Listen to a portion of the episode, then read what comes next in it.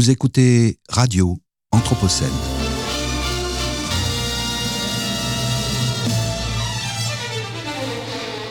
Une programmation de Radio Anthropocène avec Radio Bellevue Web et l'École urbaine de Lyon.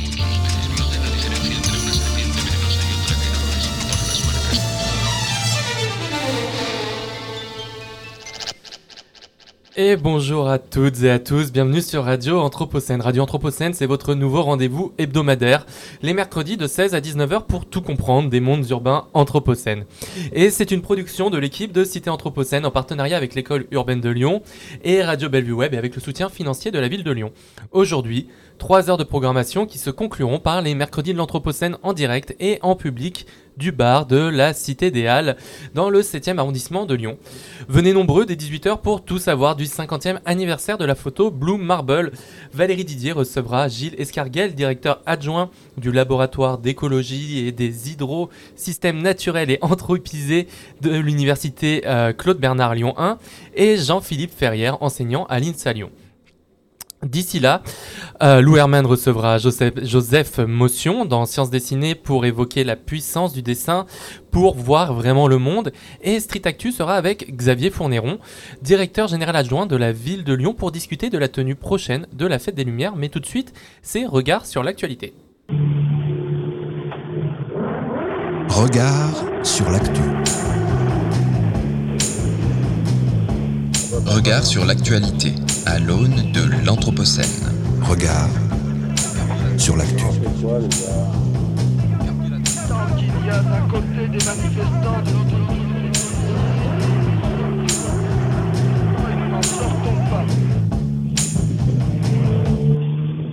Les pesticides dangereux, mesdames et messieurs, très peu chez nous, enfin quoique. Mais en tout cas, quand il s'agit de se faire un peu d'argent, aucun souci pour les vendre aux autres. Les ONG suisses Public Eye and Unearth révèlent cette semaine que la France continue d'exporter des substances interdites à la production, au stockage et à la circulation sur le territoire européen. Mais faille de la loi Egalim, ces substances toxiques sont autorisées à l'export si elles ne font pas partie déjà des formulations de produits phytosanitaires. Et c'est avec la bénédiction de l'État que les industriels ont exporté près de 5500 tonnes de ces produits depuis le début de l'année, principalement vers le Brésil. Vous êtes bien sur Radio Anthropocène, bienvenue dans Regard sur l'actualité. Aujourd'hui, nous serons en compagnie d'Emmanuel Ravalet, chercheur à l'Université de Lausanne au sein de l'Institut de géographie et durabilité pour revenir avec lui sur les déclarations récentes d'Emmanuel Macron concernant la mise en place de nouveaux RER dans 10 villes de France. Mais tout de suite, c'est Emma Novel qui nous propose le journal de la rédaction. Bonjour Emma. Bonjour Florian. Regard sur l'actualité. L'information des mondes urbains Anthropocène. Le journal Et au programme aujourd'hui Emma. La ville de Lyon passe aux emprunts verts et les quotas carbone de l'Union européenne permettent aux entreprises de gagner de l'argent, mais pas forcément de moins polluer. C'est également validé pour l'interdiction de certains vols intérieurs en France. Nous ferons le point. Et bonne nouvelle pour les forêts, certains produits issus de la déforestation seront désormais interdits à la vente. Et pour commencer ce journal, direction Montréal, coup d'envoi de la COP 15, conférence des partis pour la biodiversité, qui réunira jusqu'au 19 décembre les représentants des 196 États signataires de la Convention sur la diversité biologique. Et il y a urgence. La planète est à l'aube de ce que certains scientifiques caractérisent de sixième extinction de masse. Une mobilisation d'une ampleur inédite est donc attendue pour permettre l'élaboration d'un nouveau cadre mondial visant à arrêter et inverser la perte de la biodiversité d'ici 2030. Cette nouvelle rencontre fait suite aux accords d'Aichi pour 2010-2020 qui se sont soldés par un échec cuisant sur les résultats atteints. Pourtant, les, scienti- les scientifiques sont clairs sur l'urgence, il faut agir. Les experts indiquent en effet que le rythme actuel de la disparition des espèces est 100 à 1000 fois supérieur au taux naturel d'extinction. La crise actuelle est très rapide et principalement exclusivement liée aux activités humaines. Pour exemple, l'Union internationale pour la conservation de la nature dresse une liste rouge mondiale des espèces menacées. Ainsi, en 2021, sur les 1,8 million d'espèces décrites dans le monde, 28% étaient recensés sur cette liste. Et le grand destructeur, c'est nous. Au moins 150 millions de tonnes de plastique ont été déversées dans les océans et 437 millions d'hectares de couverts forestiers ont été perdus depuis 2000. Et si l'on n'est toujours pas convaincu par l'urgence à agir, rappelons que ce tableau dramatique a des conséquences directes pour les êtres humains et notamment les plus vulnérables. Ainsi, près de 75% des cultures dépendent de plus de 20 000 espèces de pollinisateurs, dont une grande partie est menacée de disparition. On estime que plus de la moitié du PIB mondial repose sur la bonne santé des écosystèmes. Alors, qu'est-ce qu'on fait, Emma? Eh bien, l'objectif le plus emblématique du document prévu à l'issue de cette COP 15 vise à protéger 30% des terres et des mers contre un ancien objectif de respectivement 17% des terres émergées et 8% des mers. S'il est soutenu par 110 pays, cet objectif reste encore vivement débattu, de nombreux États le jugeant beaucoup trop contraignant. Le texte envisage également de restaurer au moins 2 milliards d'hectares d'écosystèmes dégradés, de réduire le taux d'introduction d'espèces invasives ou encore l'ensemble des sources de pollution. Tout reste maintenant une question de débat autour des objectifs chiffrés. Et au-delà des cibles à atteindre, la cruciale question de la mise en œuvre des objectifs fait également débat. En bref, qui paye? Selon un rapport de l'ONU pour l'environnement, 154 milliards de dollars par an sont actuellement dépensés pour la nature. Mais ce chiffre devrait doubler, voire quadrupler d'ici 2050 pour faire face à l'ampleur des besoins. Et dans un même temps, les subventions publiques néfastes à la biodiversité pèsent encore 500 milliards de dollars et peinent toujours à être réformées. Au même titre, une coalition d'États en développement appelle à faire passer les flux de financement du nord vers le sud à au moins 100 milliards de dollars, un chiffre jugé irréaliste par les Européens. Il faudra fixer des échéances claires pour que les cibles adoptées soient réalisées correctement et dans les meilleurs délais. Et ces délais sont courts. Les scientifiques rappellent qu'on a seulement 8 ans pour mettre en œuvre ce cadre. Si l'on ne veut pas réitérer la débâcle d'Aichi, des indicateurs solides devront être mis en place pour comparer les avancées des pays. Sur le plan diplomatique, l'attitude de plusieurs pays sera également scrutée. Le Brésil, traditionnel frein aux négociations, est encore gouverné par Jair Bolsonaro jusqu'en janvier 2023. Les États-Unis, de leur côté, joueront les simples observateurs, étant l'un des seuls pays au monde à ne pas avoir ratifié la Convention pour la biodiversité. Enfin, la Chine, qui préside cette COP malgré sa tenue à Montréal, n'a pas facilité son organisation, n'invitant que les ministres de l'Environnement et non les chefs d'État et restant très silencieuse sur ses propres ambitions. On peut donc déjà dire que l'affichage politique sera moindre. À Lyon, les emprunts climaticides, c'est fini. La ville de Lyon n'empruntera plus d'argent auprès des banques qui financent de près ou de loin l'exploitation des hydrocarbures. Rappelons qu'au printemps, le rapport Banking on Climate Chaos, réalisé par plusieurs ONG internationales, mettait en avant le fait que les grandes banques françaises étaient toujours accros aux hydrocarbures. Il est estimé que les six banques françaises étudiées ont alloué 47 milliards de dollars auprès d'entreprises liées aux hydrocarbures l'an dernier pour Louis-Maxence Delaporte dans les colonnes de Libération chargées de campagne Reclaim Finance. La France est le premier financeur européen des énergies fossiles et le cinquième mondial en 2021. Pourtant, les accords de Paris étaient signés en 2016 et devaient permettre de diminuer ces pratiques. Si les investissements dans les hydrocarbures des banques françaises ont chuté de 88 à 47 milliards de dollars de 2020 à 2021, ce montant reste tout de même 2% supérieur à celui estimé pour 2016, année de la signature de l'accord de Paris. Ils n'ont donc pas du tout entraîné de diminution. Alors certes, sur les 60 étudiés par le rapport, deux banques françaises font partie des plus vertueuses, à savoir la Banque Postale et le Crédit Mutuel. Mais les banques françaises pointées du doigt sont le Crédit Agricole, la Société Générale, la BCPE et surtout BNP Paribas, considérée comme l'une des banques les plus sales au monde. Et au niveau mondial, ce sont les banques états-uniennes et chinoises qui se retrouvent en tête de ce classement des banques détenant le plus d'actifs échoués, quand même à les appeler l'économiste Gaël Giraud, c'est-à-dire des actifs qui tendent à perdre l'entièreté de leur valeur dans le cadre de la transition écologique, faisant courir le risque d'un effondrement du système bancaire. Mais à Lyon, plus question d'avoir recours à ces établissements. En novembre, les élus de la troisième ville de France ont décidé l'envoi euh, aux établissements prêteurs d'un questionnaire annuel élaboré avec les associations Oxfam et Reclaim Finance afin de mesurer les impacts environnementaux et sociaux des prêts accordés. Et les échos rappellent également que les finances de la ville sont en très bonne santé et en amélioration constante. Cela se matérialise par l'évaluation des organismes de notation qui la gratifient d'un AA+. Depuis l'arrivée des Verts au pouvoir en 2020, cela permet à la ville d'attirer de nombreux établissements bancaires et de financer ses investissements aux meilleures conditions. En bref, cette semaine, victoire des Camerounais contre Bolloré. Non, nous ne parlons pas de la Coupe du Monde. Le 1er décembre dernier, la justice française a donné raison à 145 personnes camerounaises opposées à Socapalm, la société camerounaise de Palmoré, et au groupe Bolloré, dont ils veulent prouver le lien. Les riverains dénoncent la façon dont Socapalm gère les exploitations de palmiers au Cameroun, eau polluée, enfants employés, accidents mortels au travail, dégradation des infrastructures. La Cour d'appel de Versailles a ainsi ordonné à Socapalm la transmission de documents afin de déterminer la responsabilité de la société Bolloré dans les préjudices dénoncés. Nous en avons fini du pétrole russe. Enfin, presque. Depuis lundi, plus aucun baril russe n'est censé arriver sur le sol européen par voie maritime. En revanche, l'acheminement par oléoduc continue. Si ce dernier représente environ 10% de ce qu'importait l'Europe à la Russie, il demeure primordial pour des pays d'Europe centrale comme la Hongrie, la Slovaquie et la République tchèque qui n'ont pas d'accès à la mer. Cet embargo devrait être suivi d'un second sur les importations de diesel au printemps. Objectif de développement durable. Si la France figure parmi les bons élèves en matière de réalisation de ses objectifs, son positionnement est catastrophique concernant la production responsable. En effet, elle arrive en deuxième place des pays européens contribuant le plus à l'esclavage moderne dans les secteurs des minerais hors de l'Union. Secteur indispensable à la transition énergétique et à la digitalisation de nos économies, juste derrière l'Allemagne et devant l'Italie. La consommation de l'Union européenne est ainsi associée à 1,2 million de cas d'esclavage moderne, c'est-à-dire de personnes astreintes au travail forcé, et à plus de 400 accidents mortels de travail par an. Des chiffres pouvant être sous-estimés car difficiles à quantifier.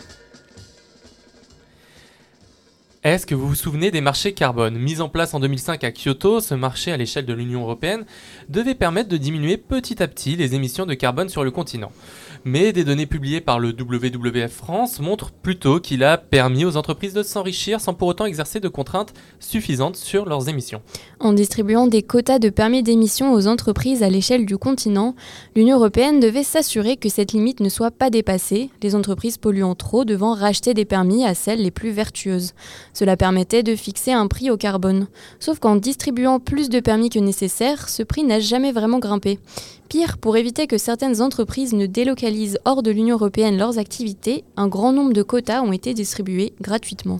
Résultat, les industries les plus émettrices de gaz à effet de serre ont récupéré, entre 2013 et 2021, 98,5 milliards d'euros sous la forme de quotas gratuits carbone. Une somme colossale à mettre en parallèle avec les revenus tirés du marché carbone et perçus par les États membres de l'Union européenne, soit 88,5 milliards d'euros sur la même période. Et cette analyse montre qu'au cours de la dernière décennie, le marché carbone était basé sur le principe du pollueur ne paye pas, avec des milliards et des milliards d'euros de revenus sacrifiés que les pays de l'Union européenne auraient pu investir dans la décarbonisation de l'industrie. C'est ce que regrette auprès de nos confrère de Novétique, Romain Logier, policier officer au WWF Europe et auteur principal du rapport. Et l'enquête du WWF pardon, ne s'arrête pas là. Elle révèle qu'au moins 25 milliards d'euros, soit près d'un tiers de ces revenus, n'ont pas été dépensés pour l'action climatique et appelle à ce que 100% des revenus issus du marché carbone aillent en ce sens. Actuellement, un dialogue entre les États membres de l'Union européenne et les eurodéputés a lieu pour trouver un accord sur la réforme de ce marché. La Commission propose de l'étendre aux bâtiments et au transport routier pour impliquer les fournisseurs de carburant et de fioul. Mais les eurodéputés, eux, freinent ces ambitions de peur que cela se répercute sur les consommateurs. Et les quotas gratuits vont-ils disparaître, Emma? Eh bien, rien n'est moins sûr, ces derniers étant conditionnés à une taxe carbone aux frontières qui ne semble toujours pas prête à voir le jour. En revanche, un accord a été trouvé pour faire payer au transport maritime ces émissions polluantes. Les navires de plus de 5000 tonnes devront acquérir des droits à polluer sur le marché européen, de sorte à couvrir en 2025 au moins 40% des émissions du secteur maritime. Ce niveau s'élèvera à 70% en 2026, puis à la totalité de leurs émissions en 2027.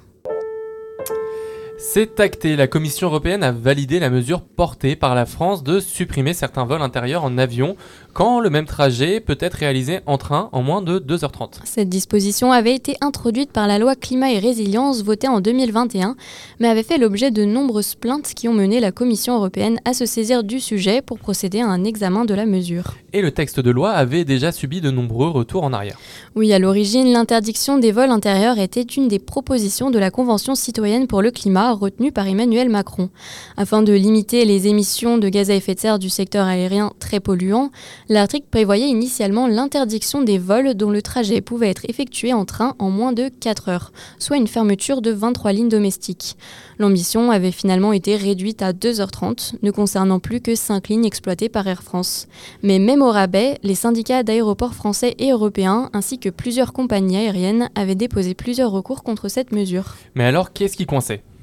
Eh bien d'abord, le caractère totalement inédit de cette mesure dans l'Union européenne. La loi climat s'était en effet appuyée sur un texte européen disposant que Lorsqu'il existe des problèmes graves en matière d'environnement, l'État membre responsable peut limiter ou refuser l'exercice des droits de trafic, notamment lorsque d'autres modes de transport fournissent un service satisfaisant. Mais c'est la première fois qu'un pays européen cherche à utiliser cette mesure pour interdire des vols intérieurs, et ce de manière durable. Or cela ouvre la porte à une sorte de jurisprudence pour les autres pays.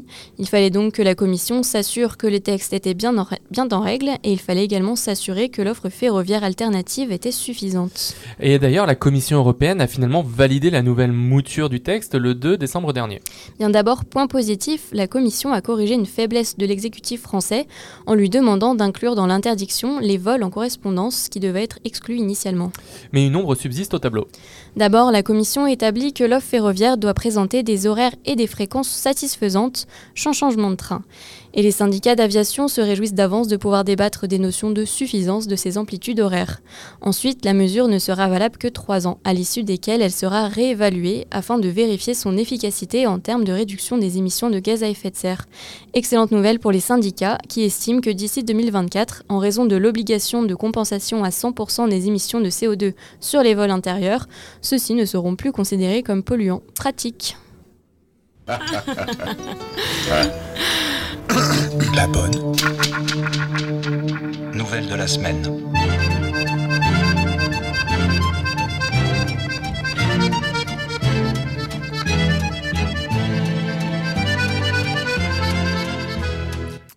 À l'aune de la COP 15 sur la biodiversité, on note tout de même une bonne nouvelle du côté de l'Union européenne. Un accord entre le Parlement européen et les États membres a été trouvé hier pour interdire l'importation de plusieurs produits comme le cacao, le café ou le soja lorsque ceux-ci contribuent à la déforestation. D'autres matières sont concernées comme l'huile de palme, le bois, la viande bovine ou le caoutchouc. Concrètement, leur importation au sein de l'Union européenne sera interdite si les produits en question sont issus de terres déboisées après décembre 2020 en tenant compte des dommages infligés à l'ensemble des forêts. La traçabilité devra être prouvée par les données de géolocalisation des cultures pouvant être associées à des photos satellites. Et c'est une première mondiale, d'autant que l'Union européenne est à l'origine de 16% de cette déforestation par le biais de ses importations derrière la Chine. Regard sur l'actualité. L'information des mondes urbains, Anthropocène. Le journal. Et place au coup d'œil sur l'actualité de notre invité. Aujourd'hui, nous recevons Emmanuel Ravalet. L'actu. Coup d'œil sur l'actu avec l'invité.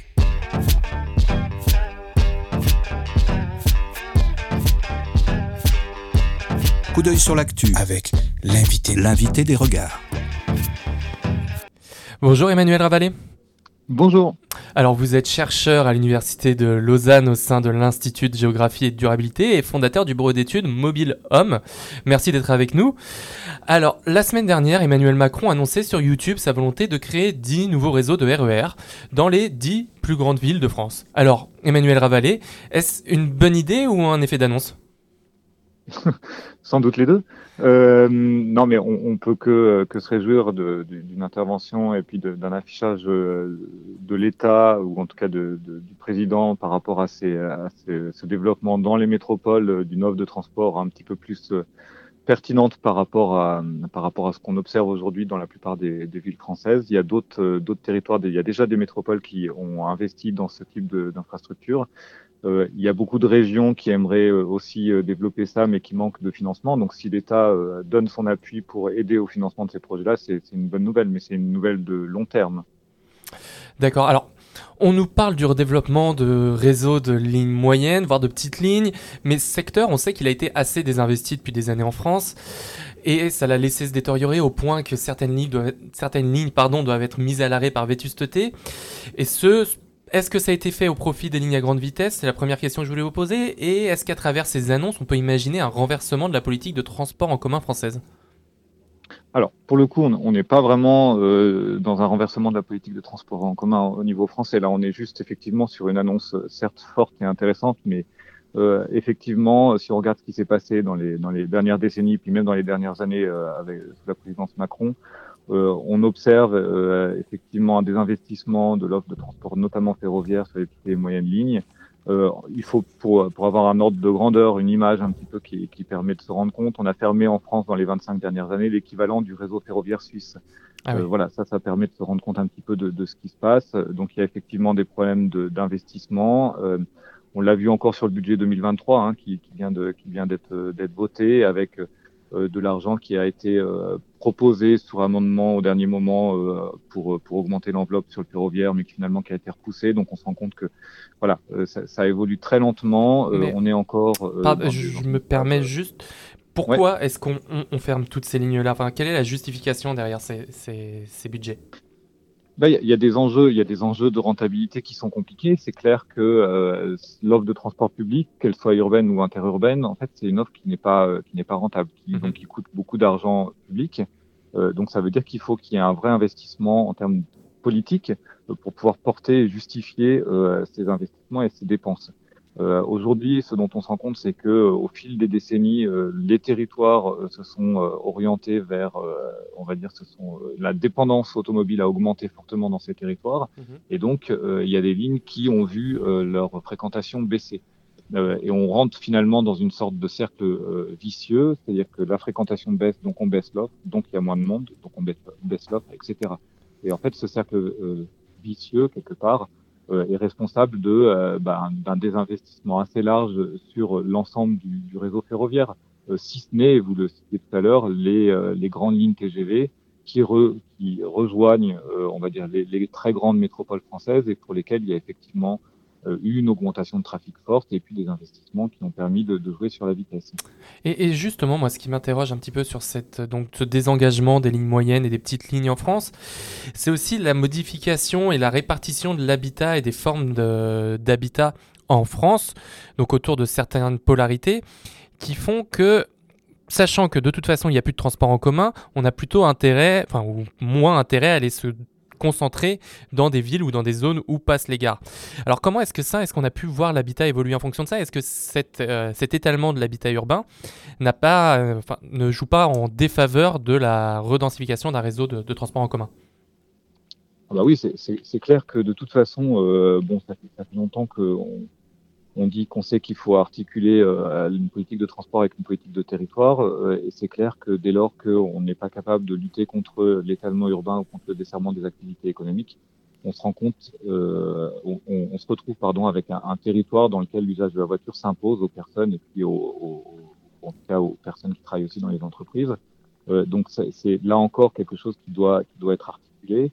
Y a des, euh, des, contraintes d'aménagement du territoire qui doivent permettre de limiter euh, bah, la, création de logements nouveaux ou l'installation d'entreprises ou de commerces euh, nouveaux, y compris les grandes surfaces, dans des zones qui sont mal ou ne peuvent pas être desservies par les transports en commun, parce que tant qu'on on- on n'a pas une politique très forte à ce niveau-là, on, est de toute façon dans une situation qui contraint complètement l'usage des modes alternatifs à la voiture parce que euh, parce que c'est pas possible en fait euh, et on parlait de rentabilité tout à l'heure ça coûte très très cher euh, de développer une offre de transport une offre de transport en commun dans des zones peu denses. Donc c'est clair que à ce niveau-là il faut créer des centralités secondaires même des, petites centralités partout de manière à être en mesure de, proposer une, une armature transport public autour de laquelle derrière on va pouvoir articuler différents modes et offrir avec une gamme large multimodale des alternatives à la voiture. Mais pourtant, dans d'autres pays, je pense par exemple à l'Allemagne qui a développé euh, l'été dernier une offre à 9 euros par mois et qui maintenant est passée à 49 euros par mois pour l'ensemble du territoire. Il y a quand même des, des choses qui sont proposées pour promouvoir ces transports publics. Alors pourquoi est-ce qu'en France, on n'arrive pas à faire la même chose? Ah bah, Il y, a- y a plusieurs choses. Là, jusque-là, on parlait beaucoup d'offres, euh, donc de la manière dont on développait depuis ces dernières années où, où on avait du mal à développer l'offre de transport public. L'autre question, après, c'est la question de la tarification et de la manière dont on peut s'entendre entre autorités organisatrices pour pouvoir permettre à l'usager de se déplacer avec des types de transport qui soient euh, compréhensibles, faciles à prendre et peu chers. Hmm. Donc là encore, en France, on a des difficultés importantes. On se rend compte que à part quelques très bons exemples dans certains dans certains territoires, globalement, euh, on a du mal à s'entendre entre opérateurs de transport et entre territoires pour offrir des types de transport qui permettent euh, bah, de, de, de se déplacer euh, sans euh, sans avoir besoin de reprendre un nouveau ticket dès lors qu'on qu'on change de, de mode de transport. Et ça, c'est clair que c'est euh, là aussi un frein qui est, qui est super important. Euh, Pour vous donner là encore un,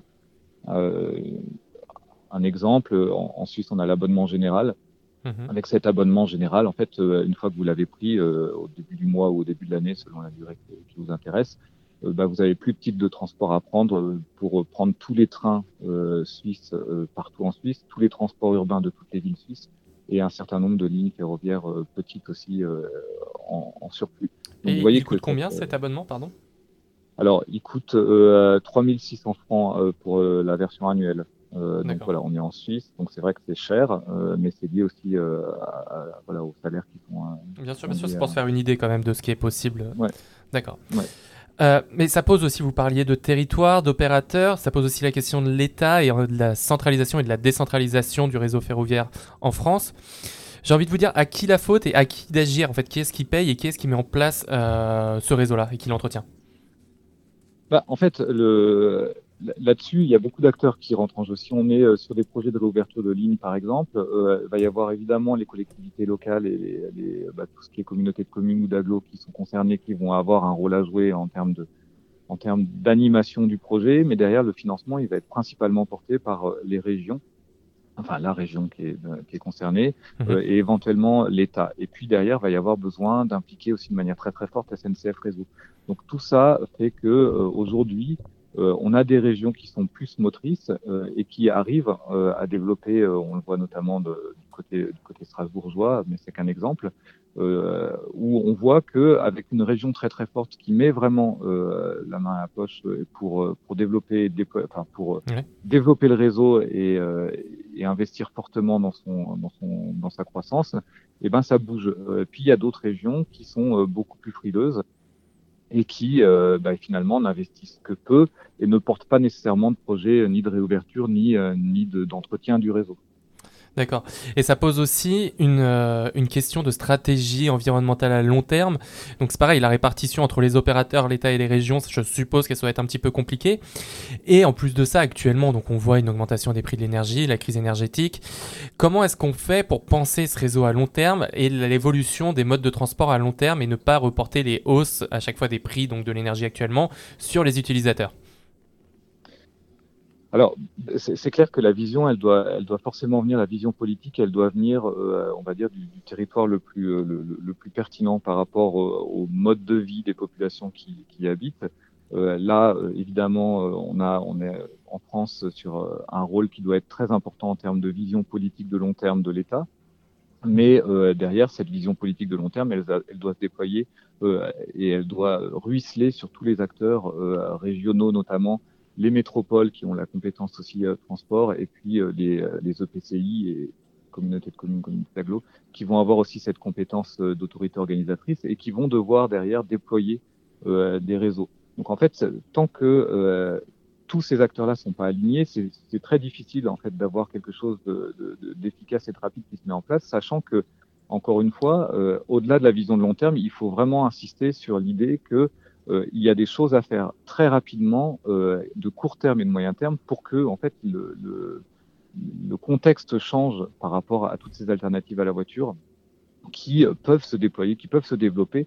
euh, et il y a des choses qui sont faciles à faire à court terme et qui devraient être faites rapidement. Est-ce qu'on peut avoir des exemples?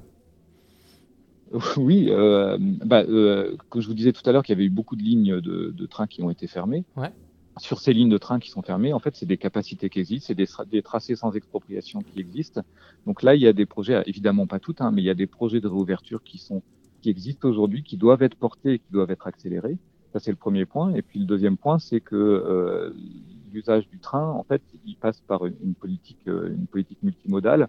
Euh, donc ça veut dire que les lignes existantes, euh, pour vous donner aussi une idée intéressante, on a, on a un réseau de trains qui reste relativement bien développé euh, en termes de, de kilomètres de lignes par habitant en France. Euh, par contre, euh, c'est un des moins circulés en Europe. Mhm. Donc euh, là aussi, avant d'ouvrir des nouvelles lignes et puis de penser à un déploiement du réseau, euh, il faut aussi se préoccuper de la manière dont le réseau actuel est circulé et puis développer, euh, développer l'offre euh, avec des amplitudes horaires plus importantes, avec des fréquentations, des fréquences qui sont plus importantes, etc. Et pour vous donner un dernier exemple, Ouais. Euh, euh, la baisse de la vitesse maximale euh, sur l'autoroute, c'est une politique ferroviaire. euh, parce qu'on est, euh, on est évidemment dans un, jeu concurrentiel entre la voiture et le train sur du moyenne ou longue distance. Et bah, à partir du moment où on a un réseau ferroviaire qu'on souhaite soutenir et qu'on souhaite rendre attractif, bah, il faut le rendre attractif par rapport à la voiture et donc aussi accepter l'idée que en, euh, bah, en, travaillant sur euh, un certain nombre de contraintes à l'usage de la voiture, eh ben, on améliore euh, les avantages comparatifs du train. Et alors, on va revenir un petit peu aussi sur une nouvelle fois sur la crise énergétique, mais on voit autour de cette crise énergétique et donc du, du gasoil euh, récemment, l'État a déboursé 7 milliards euh, donc pour le gasoil, il y a pas, enfin pour l'essence, il n'y a pas très longtemps. J'ai entendu ce matin encore de nouvelles annonces du, de la première ministre euh, à ce sujet-là, alors que par exemple en Île-de-France, euh, la région demande à peu près 800 millions, si je dis pas de bêtises, pour euh, que l'État compense l'augmentation de la hausse de, des prix de l'énergie. Et l'État semble rechigner à le faire. Il y avait des négociations aujourd'hui. Je crois que ça aboutit sur un passage du, pass, du prix du pass Navigo de 70 à 84 euros. Je dis pas de bêtises. Oui, c'est ce que j'ai entendu aussi. Qu'est-ce que, qu'est-ce que ça dit un petit peu quand même que l'État ait beaucoup plus de facilité à subventionner les automobilistes et donc euh, les prix de l'essence? Et au contraire, le réseau ferroviaire, c'est toujours un peu la dernière roue du carrosse dans les mobilités, on a l'impression. Oui, bah, c'est clair que euh, ça, ça, illustre quand même un petit peu la, la manière dont on, dont on accepte, dont l'État accepte de, de, de porter et d'accompagner les usagers des différents modes de transport. Euh, Au-delà peut-être de, de, ces signes qui sont pas des très bons signes, il faut quand même rappeler qu'il y a euh, une partie importante, enfin une partie non négligeable de la population qui, est dans, euh, qui a des difficultés financières et qui doit se déplacer et qui ne peut se déplacer qu'en voiture Mhm. parce que en fait euh, pendant des années, là encore, euh, bah, finalement, on a euh, accepté que le territoire se construise, s'aménage, etc., sur des, des métriques qui sont, qui sont compatibles qu'avec l'usage de la voiture. Donc, on est aussi avec cette réalité-là, et donc il est nécessaire de faire avec. Donc, quelque part, une aide ciblée pour les ménages qui sont en difficulté euh, pour, pour qu'elles puissent se déplacer, c'est quelque chose qui, qui a évidemment du sens d'un point de vue social. Mais au-delà de ça, euh, voilà, on a, on a des messages très forts en parallèle à envoyer euh, sur l'usage des modes alternatifs à la voiture. Et ces messages-là, ils sont clairement pas envoyés euh, aujourd'hui. Et alors, il y a un autre modèle, euh, mode pardon, de, déplacement alternatif à la voiture qui est l'avion. Et en, en comparaison à ça, euh, ah, je voudrais faire un point sur la stratégie tarifaire de la SNCF. Autour, donc on voit que les prix sont extrêmement importants, des prix des, billets de TGV, et à côté de ça, qu'il presque, devient presque plus rentable sur certains trajets de prendre l'avion que de prendre un train. Comment est-ce qu'on peut comprendre ça? Comment est-ce qu'on peut analyser cette chose-là? Et aussi, qu'est-ce qu'on peut attendre de l'ouverture à la concurrence euh, de, des, lignes, des lignes de TGV Euh, c'est vrai que c'est quand même euh, c'est quand même terrible hein, de, se rendre compte que le, le billet de train est plus élevé que, le, coût de l'avion pour faire un, un déplacement euh, n'importe lequel, enfin en tout cas dans certains cas qu'il soit plus élevé. Euh, on est ici sur des, des choses qui, enfin, qui sont complexes, euh, qui sont liées notamment au fonctionnement du ferroviaire en France avec des sillons que SNCF Voyageurs doit acheter à SNCF Réseau, alors qu'on est à l'intérieur même d'une même grande entreprise, hein, mais avec un système de sillons qui doivent être qui doivent être achetés et payés, avec une volonté de rentabilité des deux, euh, aussi bien SNCF Voyageurs que SNCF Réseau, et on se retrouve quelque part avec avec cette, cette espèce de, de, de, de- d'irrationalité des prix et en tout cas euh, une absence totale euh, de raisonnement. euh, et là encore, c'est le rôle du, du politique au niveau national qui, est- qui est à mettre en cause, c'est-à-dire que euh, il y a, il y a qu'au niveau de l'État que euh, il est possible, même d'ailleurs pas seulement au niveau d'État français, mais peut-être au niveau européen, qu'il est possible de réfléchir à une régulation des prix des différents modes de transport par rapport à, à une, à, une orientation des pratiques. C'est-à-dire qu'on dit que les gens doivent utiliser plus le train et moins la voiture, euh, et doivent utiliser le train et moins l'avion. Par contre, euh, il n'y a aucun moment où on s'autorise une régulation des prix qui, en, comparant les différentes alternatives et en disant, bah, en fait, euh, les logiques de fixation des prix de l'avion et du train doivent se faire euh, au regard des prix euh, des autres modes. Mhm. Et c'est ça qui est, qui est intéressant. C'est encore une fois une vision multimodale qu'il est nécessaire d'avoir. Et tant qu'on l'a pas, en fait, on, on pense, on agit et tout est organisé en silo par mode. Et donc, on est incapable d'avoir cette régulation euh, multimodale. Et vous en parliez aussi un petit peu tout à l'heure. On voit également que les usagers se détournent des transports en commun. Vous avez fait réaliser une étude euh, sur le sujet à Lyon pour, euh, en sortie de, Covid, que vous avez publié cette année, si je dis pas de bêtises. Euh, on voit que donc les transports en commun sont de moins en moins fréquentés. Alors déjà, pour quelles raisons et alors euh, au profit de quel autre euh, moyen de transport? Bon, c'était clairement l'effet crise. Ouais. Il y, a, il y a eu un effet crise sanitaire qui a été très fort avec euh, des transports publics urbains, interurbains et puis les modes partagés qui ont beaucoup souffert de la crise sanitaire et des contraintes qui étaient associées à cette crise. Euh, les transports publics ont du mal à retrouver les fréquentations pré-crise de 2019, euh, mais s'en rapprochent tout doucement. Donc Mhm. on, on revient quand même à une situation qui est proche de la situation d'avant-crise. Euh, disons qu'on peut se dire que 2023-2024, on, on aura, on aura retrouvé les fréquentations euh, en termes de nombre de passagers qu'on avait avant la crise. Et euh, derrière ça, euh, il y a, enfin, les, pratiques modales sont vraiment très très dépendantes des territoires dans lesquels on réside. Puis ça Ouais. fait écho à ce qu'on disait tout à l'heure. Hein. Donc, euh, vous avez quand même dans les centres urbains très denses euh, une, une augmentation d'usage de la marche et du vélo. Euh, et euh, ça, c'est quelque chose qui est quand même plutôt positif. Euh, une baisse quand même tendancielle de l'usage de la voiture et de la possession de la voiture dans ces territoires-là. Et puis en parallèle, euh, vous avez en périurbain, dans les zones périurbaines ou rurales, euh, une- un usage de la voiture qui reste très très élevé euh, et qui, euh, qui a profité finalement euh, de, de, de la situation de la crise Hmm. pour, pour ne pas euh, pour ne pas baisser plus fort qu'elle aurait pu euh, qu'elle l'aurait pu. Mais Mais, ça fait quand même peut-être, je me permets, Ouais, juste ouais. Un, petit lien euh, avec euh, avec l'annonce d'Emmanuel Macron par rapport au, au RER métropolitain. C'est ce sont des quand même des des projets de transport public qui sont intéressants à ce niveau-là parce qu'il y a quand même une rupture de plus en plus forte entre les conditions de déplacement à l'intérieur des villes et les conditions de déplacement euh, dans les zones périurbaines ou rurales. Ouais. Et donc pour faire métropole, euh, il est intéressant et important de travailler sur des projets de ce type-là qui vont avoir euh, vraiment cette cette, ce rôle de suture entre les différents territoires. euh, c'est- de ce point de vue-là, c'est évidemment des choses qui, doivent être euh, soutenues. Mais est-ce que la vétusteté finalement du réseau ferroviaire et des transports en commun plus largement, hein, on voit bien l'image des bus, des métros, des trams à moindre, en moindre mesure, euh, sont plutôt dégradées. Euh, est-ce que cette image-là ne joue pas en défaveur justement des transports en commun? Et à contrario, pardon, on voit également que la voiture toujours, mais de plus en plus le vélo et la trottinette électrique sont des modes de mobilité qui sont associés plus de plaisir, plus de liberté, qui sont plus agréables au quotidien. Comment est-ce qu'on réarticule autour de ça? C'est, c'est, c'est... Bon, la- Ouais, allez-y, Je, pense- je pense qu'il faut, il faut, euh, bon, il faut, faut peut-être euh, ne pas être si pessimiste que ça. Il y a quand même des investissements importants qui sont portés dans beaucoup de territoires au niveau des transports publics. Il y a des, il y a des matériels roulants neufs euh, qui existent un peu partout en France. Mhm. Euh, il y a des conditions de déplacement qui se dégradent pas partout et de manière uniforme. Euh, ça bouge et puis voilà. De ce point- C'était juste pour avoir un tableau un peu moins négatif.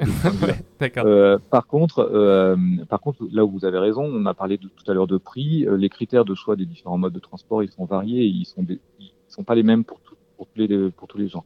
Des gens qui vont être très sensibles au prix euh, et d'autres qui seront plutôt sensibles aux conditions de confort, par Mhm. exemple. Et c'est vrai que euh, un des enjeux, et on le voit de plus en plus apparaître dans les centres-villes français ces dernières années euh, au niveau du choix modal, c'est euh, l'impact de la saturation des réseaux de transport public sur le niveau de confort et l'impact que ça peut avoir sur les usages, sur l'usage derrière de ces modes-là. Euh, et donc ça, c'est une thématique nouvelle qu'on voyait pas apparaître dans, dans le même type d'enquête euh, il y a, il y a 10-15 ans, mais qui aujourd'hui devient un frein à l'usage des transports publics parce que c'est vrai qu'il y a euh, dans certains dans cer- certaines villes euh, des conditions de déplacement qui peuvent être euh, un petit peu difficiles ou voire très difficiles. Donc ça, c'est vrai que c'est important. Il y a des il y a des, il y a des investissements à porter. Euh, il y a euh, évidemment des un vrai effort à faire et cet effort-là, il doit effectivement porter aussi bien sur les questions de tarifs, sur les questions de fréquence, sur les questions d'amplitude horaire, sur les questions de confort, sur la capacité qu'on offre aux usagers d'utiliser ou de valoriser leur temps de déplacement. Tout ça, c'est des choses qui vont euh, permettre euh, de, de à une gamme la plus large possible de Mhm. personnes de faire un choix qui soit pas celui de la voiture. Et alors vraiment en deux mots pour terminer cet entretien, qu'est-ce que l'on peut dire des modes de, de transport alternatifs que sont par exemple le covoiturage ou, ou ce genre de, de solutions qui pourraient être pensées un petit peu comme pansement finalement pour pallier le manque de transport en commun, mais qui dans certaines zones bénéficient de soutien politique public, de politique publique. Qu'est-ce qu'on en pense de, ce, de ces modes de transport-là? Bah alors, il y, y a une grande gamme, hein, euh, autopartage, covoiturage, euh, tous les nouveaux services à la mobilité, euh, vélo euh, en libre service, etc. Tous ces modes-là, en fait, c'est des modes qui sont très intéressants, mais qui peuvent pas à eux seuls remplacer l'usage de la voiture. Donc ils doivent être articulés les uns avec les autres et si possible avec une offre de transport public existante sur le territoire qui doit jouer le rôle de colonne vertébrale de l'offre multimodale. Et c'est seulement quand on arrive vraiment à articuler tous ces modes-là qu'on arrive à offrir une alternative vraiment crédible à la voiture qui reste quand même un mode extrêmement efficace euh, et performant. Donc c'est vrai qu'il faut les articuler. Il y a une vraie régulation à avoir, euh, pour donner l'exemple des trottinettes, tant qu'on n'est pas capable de réguler Mmh. euh, la place des trottinettes, les acteurs qui sont présents sur les territoires, etc. Bah, on aura du mal finalement à atteindre des objectifs de politique publique qu'on s'est même pas donné la peine d'expliciter. Donc oui, il faut expliciter ces, ces, ces objectifs. Et puis derrière, encore une fois, euh, s'autoriser une régulation des différents modes et euh, travailler vraiment à leur articulation une articulation qui peut être tarifaire. Hein, euh, voilà, un titre, un unique titre pour utiliser tous ces modes-là. Euh, c'est ce qu'on appelle le MAS, Mobility as a, as a Service, et euh, une, intégra une, intégration aussi servicielle. Et... C'est-à-dire voilà, en bout de ligne, on met, on met à disposition d'autres choses. Emmanuel Ravalet, merci beaucoup. Le temps nous manque. Je rappelle que vous êtes chercheur à l'université de Lausanne au sein de l'Institut de géographie et de durabilité et fondateur du, du bureau d'études Mobile Homme. Merci beaucoup d'être venu dans, sur Radio Anthropocène et à bientôt. À bientôt. Merci à vous.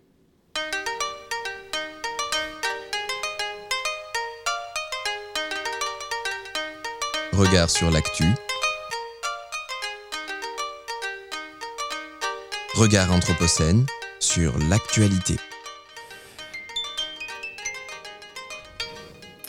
Et merci à toutes et à tous de nous avoir suivis, d'avoir suivi Regard sur l'actualité.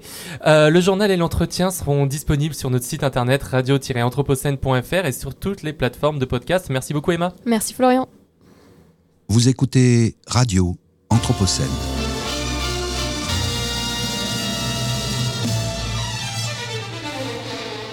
Une programmation de Radio Anthropocène avec Radio Bellevue Web et l'École urbaine de Lyon.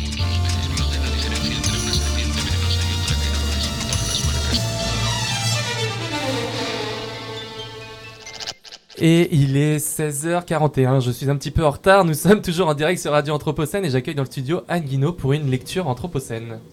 Lectures anthropocènes.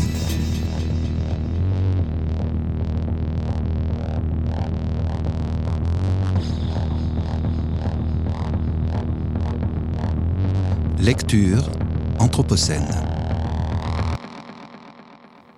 Bonjour Anne. Bonjour Florian, bonjour à toutes et à tous. Je vais vous lire aujourd'hui un extrait de Un chien à ma table, le dernier ouvrage de la romancière et artiste plasticienne Claudie Hunzinger, qui est paru aux éditions Grasset et qui a remporté le prix Femina du roman français 2022. Et voilà comment le lendemain, à midi, au moment même où la lumière avait atteint son point culminant, d'un coup le monde s'était assombri.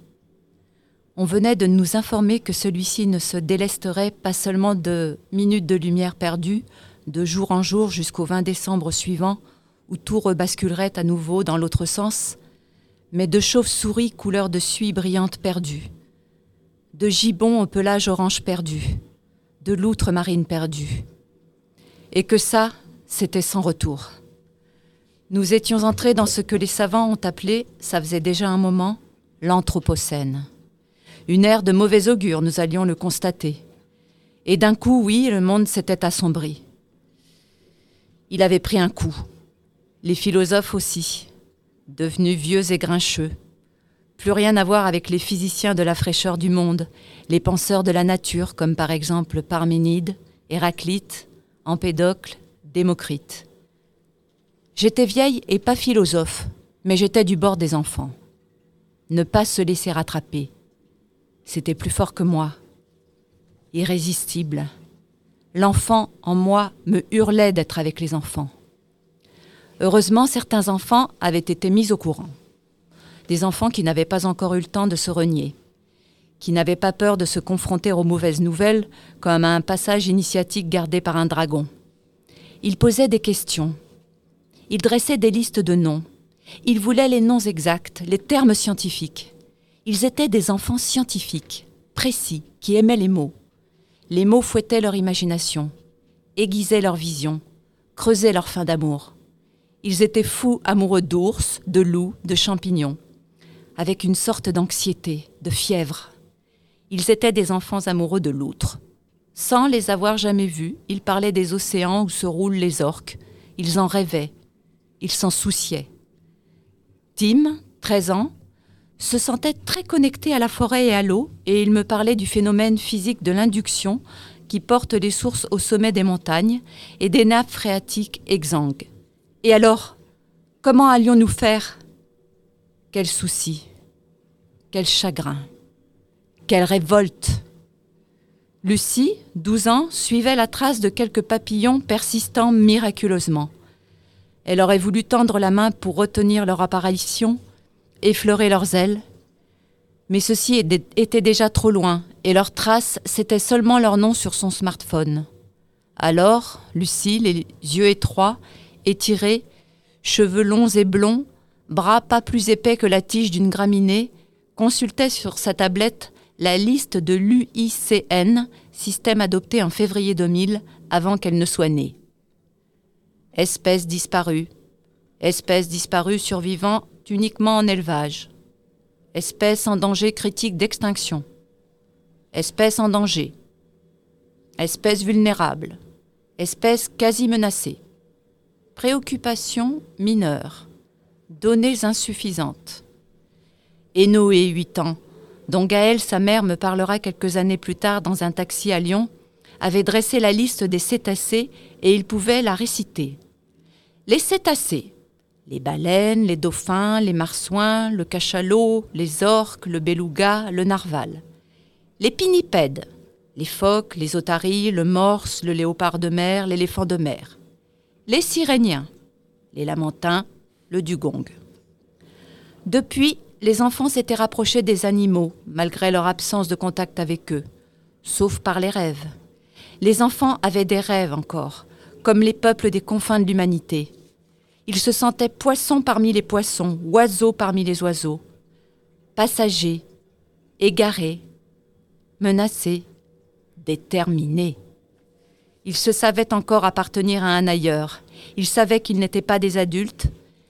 Ils tenaient de grandes assemblées et on avait l'impression de se trouver devant les veilleurs de Claire Tabouret. 34 enfants solennels, debout, nous fixant, impassibles, accusateurs, lucide, chacun armé de son sabre lumineux, de son sabre dont rien n'avait encore étouffé la lumière. C'était une lecture anthropocène proposée par Anne Guinaud d'un chien à ma table de Claudie Hunzinger.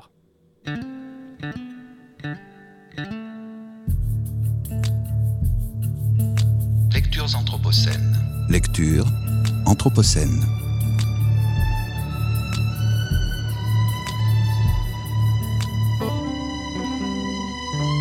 Lectures anthropocènes.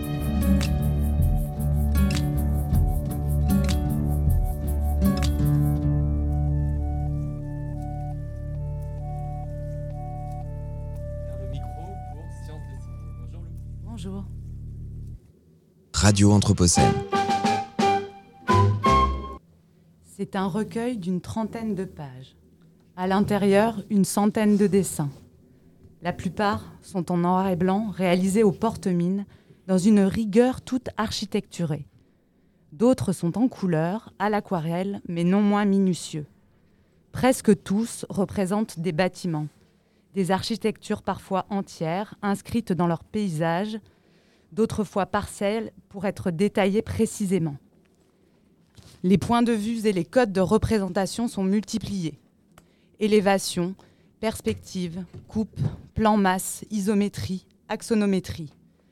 Pas besoin de le savoir, on le comprend. Le dessinateur est architecte, ça se lit dans cette écriture d'un monde bâti, décrit, perçu, compris jusqu'à décomposer par ce dessin qui semble chercher la justesse dans la clarté du trait, dans la précision du signe, à la recherche d'une vérité de la représentation qui doit donner à voir le monde une centaine de dessins comme autant de relevés de ces architectures. En légende, les lieux. Australie, France, Ukraine, Brésil, Chine, Inde, Thaïlande, Iran et j'en passe, j'ai sous les yeux un voyage dessiné autour du monde. Vous êtes bien sur Radio Anthropocène et vous écoutez Science dessinée, une émission qui s'intéresse à la pratique, à la valeur et aux effets du dessin dans la construction du savoir, la recherche scientifique et la pratique académique. Bienvenue à toutes et tous. Aujourd'hui, on va parler de dessin et d'architecture avec mon invité, Joseph Motion. Bonjour Joseph. Bonjour. Joseph, vous êtes architecte, mais aussi dessinateur. Et une fois votre diplôme d'architecte en poche, vous vous êtes lancé dans un grand voyage de découverte et de rencontres avec les merveilles de l'architecture du monde. Un voyage au cours duquel vous vous êtes donné comme consigne de faire un dessin par jour minimum. C'était il y a presque dix ans. Et vous êtes Eh oui. revenu de votre tour de- du monde avec près d'un millier de dessins, je crois, esquissés dans une trentaine de carnets. Alors, est-ce que vous pouvez nous raconter d'abord l'origine de ce voyage et la place qu'a pris le dessin dans ce projet? Oui, tout à fait. Alors, l'origine de ce voyage, ça a été d'autres voyages que j'avais fait pendant que j'étais étudiant en architecture et euh, des voyages qui m'avaient hum, donné l'impression que l'architecture était quelque chose qui se vivait plus que quelque chose qui pouvait s'apprendre à l'école. J'avais eu des, des expériences notamment au, au Maroc qui m'ont fait comprendre que ce que je pensais être euh, l'architecture euh, était en réalité quelque chose de très très différent et j'ai eu envie de, de continuer, de compléter mes études, disons, par une série d'expériences sensibles qui seraient venues compléter le- l'enseignement euh, académique, intellectuel que j'ai reçu pendant mes, études. Et donc j'ai voulu faire ce voyage euh, en utilisant le dessin pour me mettre en situation dans des bâtiments et dans des villes. Donc, euh, on comprend que dans cette proposition, dans ce voyage, euh, le dessin est peut-être plus une question euh, de- d'expérience, donc la, la construction d'un processus, que une question de, de production euh, d'images en tant que telle. Ce qui est un- important, c'est moins le dessin lui-même que le fait de dessiner. Et euh, cette, approche euh, du dessin comme processus me fait penser au mouvement contemporain de l'anthropologie visuelle qui redécouvre Mhm. les attributs du dessin dans le travail d'enquête et, et qui dit que quand on dessine, il ne pas de voir pour dessiner, mais de dessiner pour voir.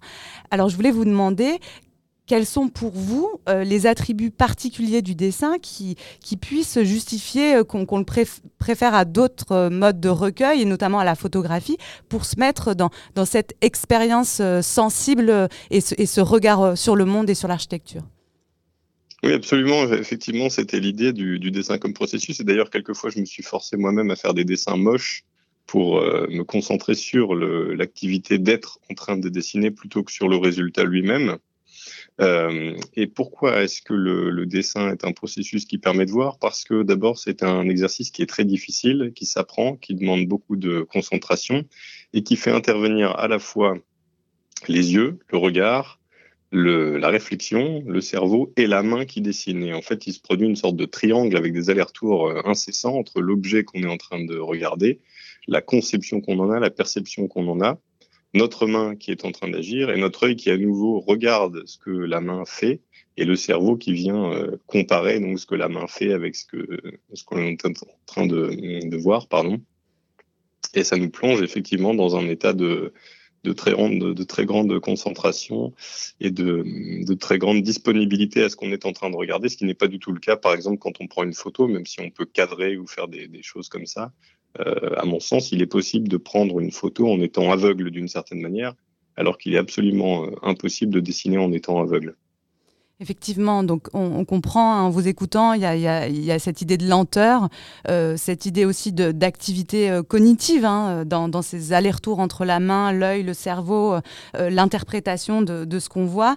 Dessiner, c'est sélectionner aussi, c'est choisir. Et Oui, oui, oui. euh, vous dites aussi euh, que le, le- le dessin permet de déjouer certains mécanismes cognitifs habituels d'interprétation euh, visuelle du monde. En fait, il se met dans une posture d'intermédiaire entre nous, entre notre cerveau et le monde. Est-ce que vous pouvez nous en dire un peu plus? Oui, alors il y aurait beaucoup d'exemples que je, que je pourrais donner, mais Oui, allez-y, allez-y. Euh, alors, euh, peut-être un exemple assez évident qui est celui de l'arbre. Quand on regarde un arbre, Euh, en fait, à mon sens, on regarde à la fois euh, l'arbre particulier qui est devant nous et on regarde aussi notre propre culture dans le sens où on regarde quelque chose qu'on appelle un arbre, justement. Et en fait, quand on dessine, on se rend compte qu'il y a plusieurs couches de signification superposées. Il y a ce qu'on appelle un arbre, ce qu'on a appris à nommer comme étant un arbre, et puis il y a ce qu'on regarde qui peut être quelque chose qui finalement n'a pas grand-chose à voir avec l'image mentale archétypale de ce qu'on appelle un arbre. Et on se rend compte en dessinant de ces, ces, disons, ces oppositions entre nos, nos catégories mentales d'analyse du monde qui sont un peu automatiques et euh, un objet singulier qui, qui n'est jamais tout à fait, euh, qui ne rentre jamais tout à fait dans, cette, dans cet archétype. Et est-ce que, si, si, on revient aux questions d'architecture, est-ce que vous avez peut-être un autre exemple euh, plus concret oui, oui, oui. Euh, à nous raconter? Et savoir si le dessin vous a permis en fait de faire des découvertes Parce que là, ce que vous nous dites, c'est que voilà cette concentration, euh, cette disponibilité de l'esprit et du regard, elle permet peut-être de, de, voir des, des choses nouvelles et inattendues.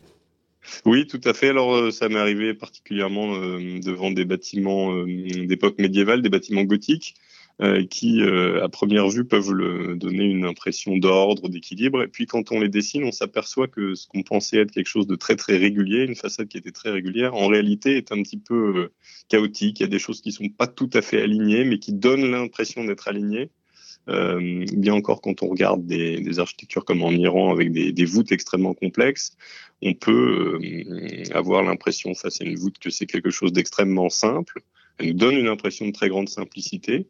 Et puis au moment où on la dessine, c'est particulièrement le cas quand on essaie de la dessiner de mémoire, on s'aperçoit qu'on est incapable de la dessiner de mémoire parce qu'en réalité l'objet qu'on a regardé était beaucoup plus complexe et, euh, c'est en le dessinant qu'on s'aperçoit de, toutes sortes de, subtilités et qu'on on comprend que l'effet qu'on ressent, l'émotion qu'on peut avoir en regardant un objet, ne correspond pas tout à fait à ce qu'on pourrait appeler sa réalité géométrique quand on regarde euh, vos carnets, enfin, je me suis rendu compte qu'il y avait quand même différents types de dessins.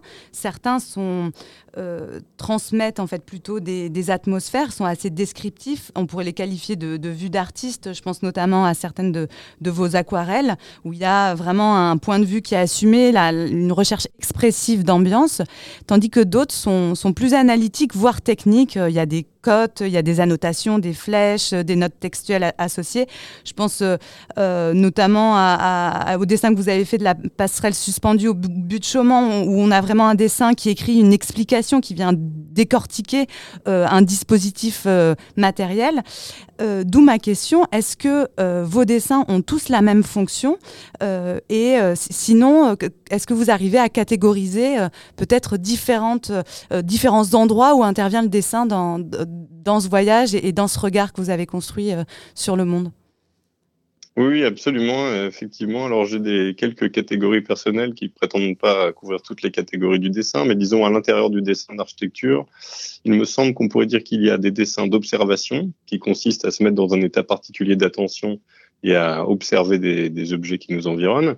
Il y a des dessins qui visent plutôt à résoudre des problèmes, qui peuvent être des problèmes de nature géométrique, par exemple, euh, comment est-ce qu'est faite cette voûte en Iran? Est-ce que c'est l'intersection d'une un, sphère avec un cube ou d'une sphère avec autre chose? Il y a des dessins qui sont des dessins de conception, où on cherche à concevoir un, objet, où on, réfléchit à un objet qui n'existe pas encore. Et puis enfin des dessins qui sont plutôt de, communication, disons, et qui permettent de transmettre une idée à quelqu'un d'autre, de transmettre une information, de transmettre un sentiment. Et donc à l'intérieur même de ces dessins d'architecture de communication, on va avoir plusieurs catégories avec des dessins qui sont plutôt sensibles, qui vont transmettre une émotion, et puis des dessins qui peuvent être des dessins techniques euh, adressés à une entreprise, à un artisan, et qui visent simplement à transmettre euh, un type de, d'informations très précises. Et donc, de, évidemment, tous ces différents dessins donnent des, des résultats très très différents et nous mettent aussi en tant que dessinateur, on se trouve placé dans un, une sorte d'espace mental qui va être différent à chaque fois.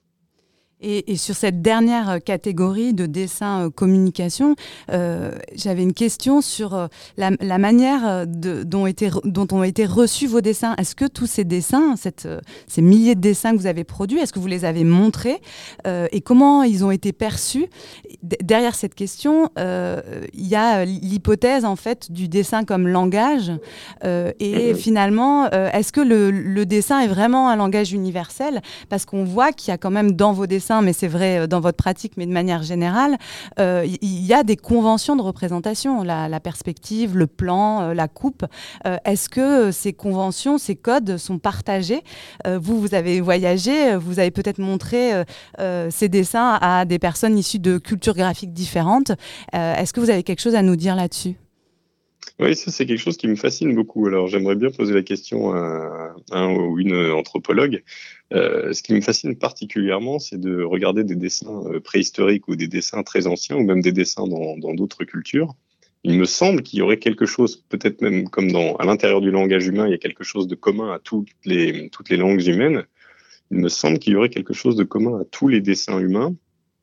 Euh, et ce qui fait que, par exemple, quand on, on voit des dessins dans des grottes à Lascaux ou ailleurs, qu'on voit des animaux représentés ou des êtres humains, on les reconnaît tout de suite, alors qu'il est absolument certain que si nous étions face à la personne qui a fait ces dessins, on aurait un mal fou à se comprendre.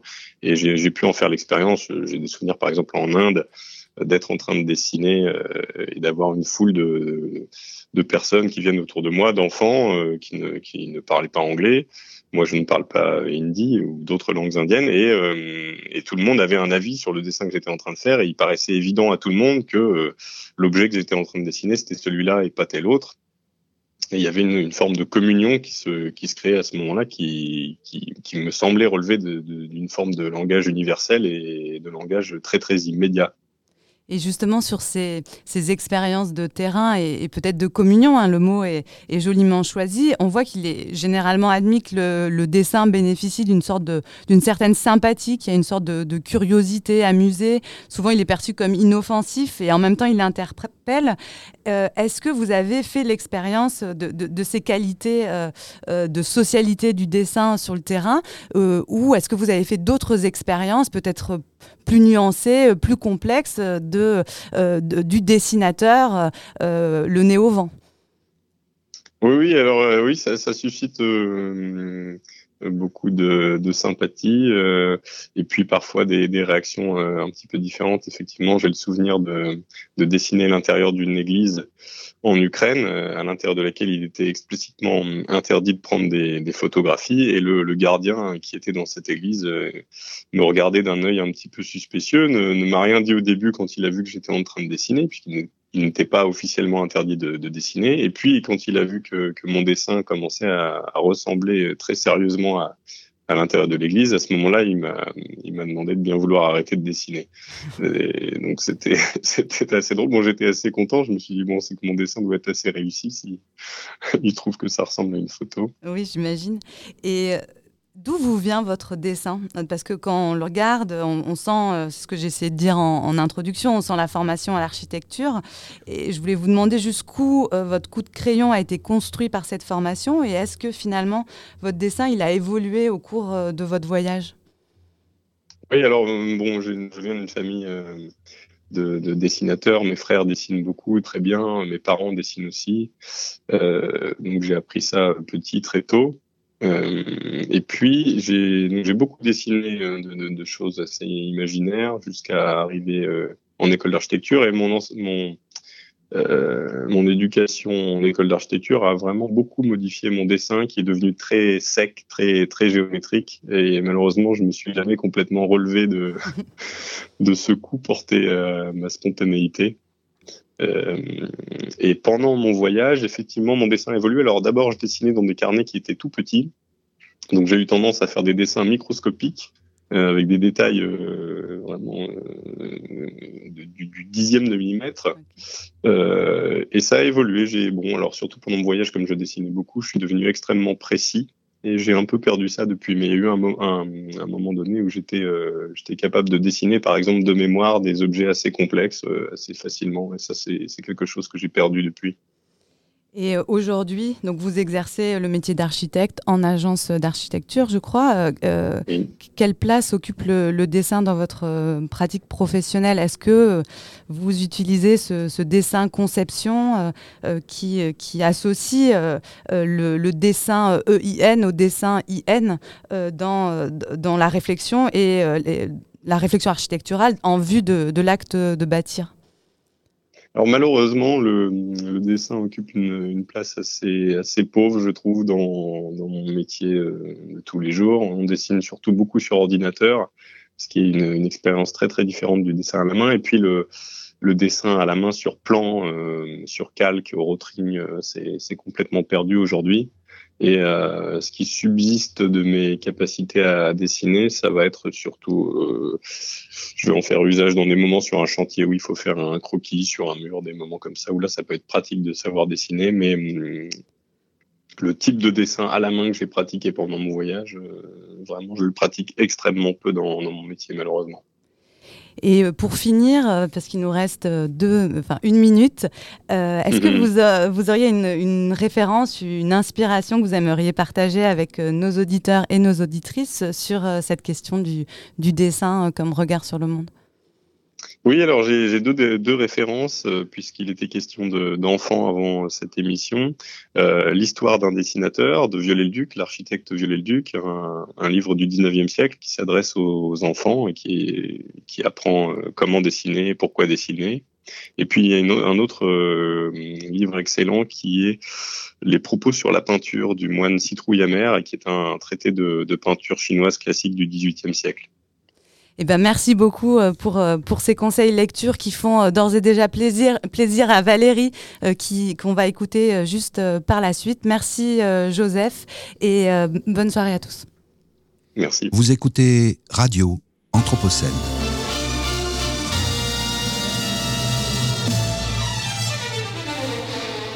Une programmation de Radio Anthropocène avec Radio Bellevue Web et l'École urbaine de Lyon.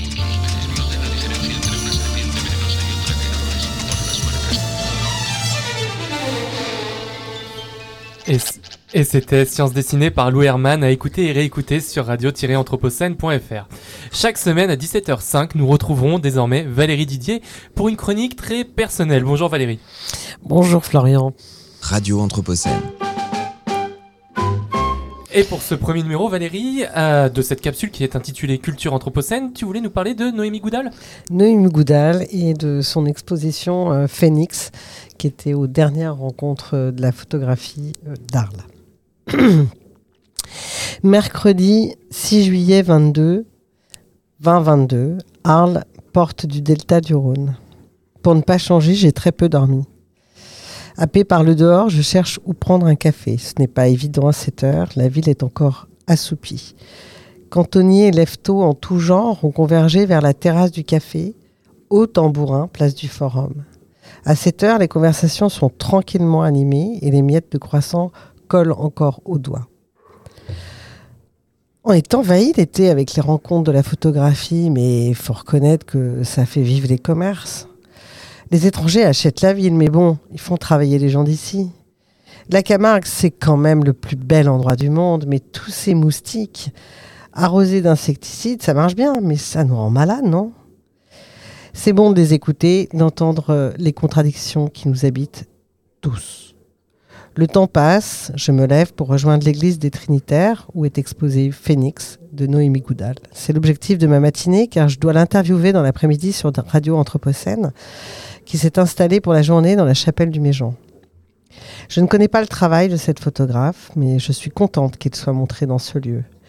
Depuis la rue, juste une façade étroite de guingois prise entre les immeubles, un reste d'une époque révolue à plusieurs mains pas toujours habiles. Et dedans, la lumière qui vient percuter les parois de pierre massive, la lumière qui habite tout. À cette heure, je suis presque seule, je vais pouvoir prendre mes aises dans l'exposition et franchement, j'aime ça. J'y suis. Dans l'espace se déploie un dispositif scénographique simple. C'est heureux car seules les images comptent. Première séquence. Des images de palmeraies photographiées sous une lumière blanche sont fragmentées et recomposées. Les paysages ne sont pas identifiables, ce n'est donc pas le sujet. Il donne par contre une impression de dislocation, telle des pantins désarticulés, abîmés. Les couleurs sont superbes, toutes les nuances de vert et de terre sont présentes, dans une tonalité plus éteinte qu'éclatante. À ce stade, tout est encore calme, mais le trouble est déjà là. Puis, le premier film, un unique plan séquence de 8 minutes. Je rentre dans l'image en mouvement. Un paysage de forêt, les pieds dans une eau marronasse et molle. Des masses rocheuses, de grands arbres lentement s'enfoncent ou émergent. Quelles forces telluriques se sont réveillées Quelles plaques tectoniques se sont mises en mouvement? Ces images me bousculent. Vais-je me dissoudre comme ces arbres qui flanchent et ces rochers qui sombrent lentement? Le chant d'oiseaux qui s'entremêle à des grondements que je n'identifie pas accentue mon malaise. Je suis absorbé par ce que je vois et entends. Et pourtant, Goudal se met à nu. Elle montre le dessous du travail, la tripaille. Elle ne cache rien du système de cordes et de poulies dont elle a eu besoin pour réaliser cette scène. Mais cela ne réoriente pas ma sensation. Ces illusions d'optique et ces réalités transformées font de moi un lapin cloué au sol par le phare d'une voiture. La terre tremble. Le second film m'emmène encore plus loin, plus profond dans mes peurs. Plusieurs photographies d'une jungle installée en fonds successifs jouent avec les échelles et la profondeur. Elles provoquent une nouvelle illusion d'optique. Un incendie détruit et désagrège le décor construit et forme un nouveau paysage à chaque seconde. Le feu me fascine. Le feu fascine. Le feu, c'est tant de choses à la fois. Le feu, c'est la trouvaille géniale qui a permis à notre espèce d'améliorer considérablement ses conditions de vie.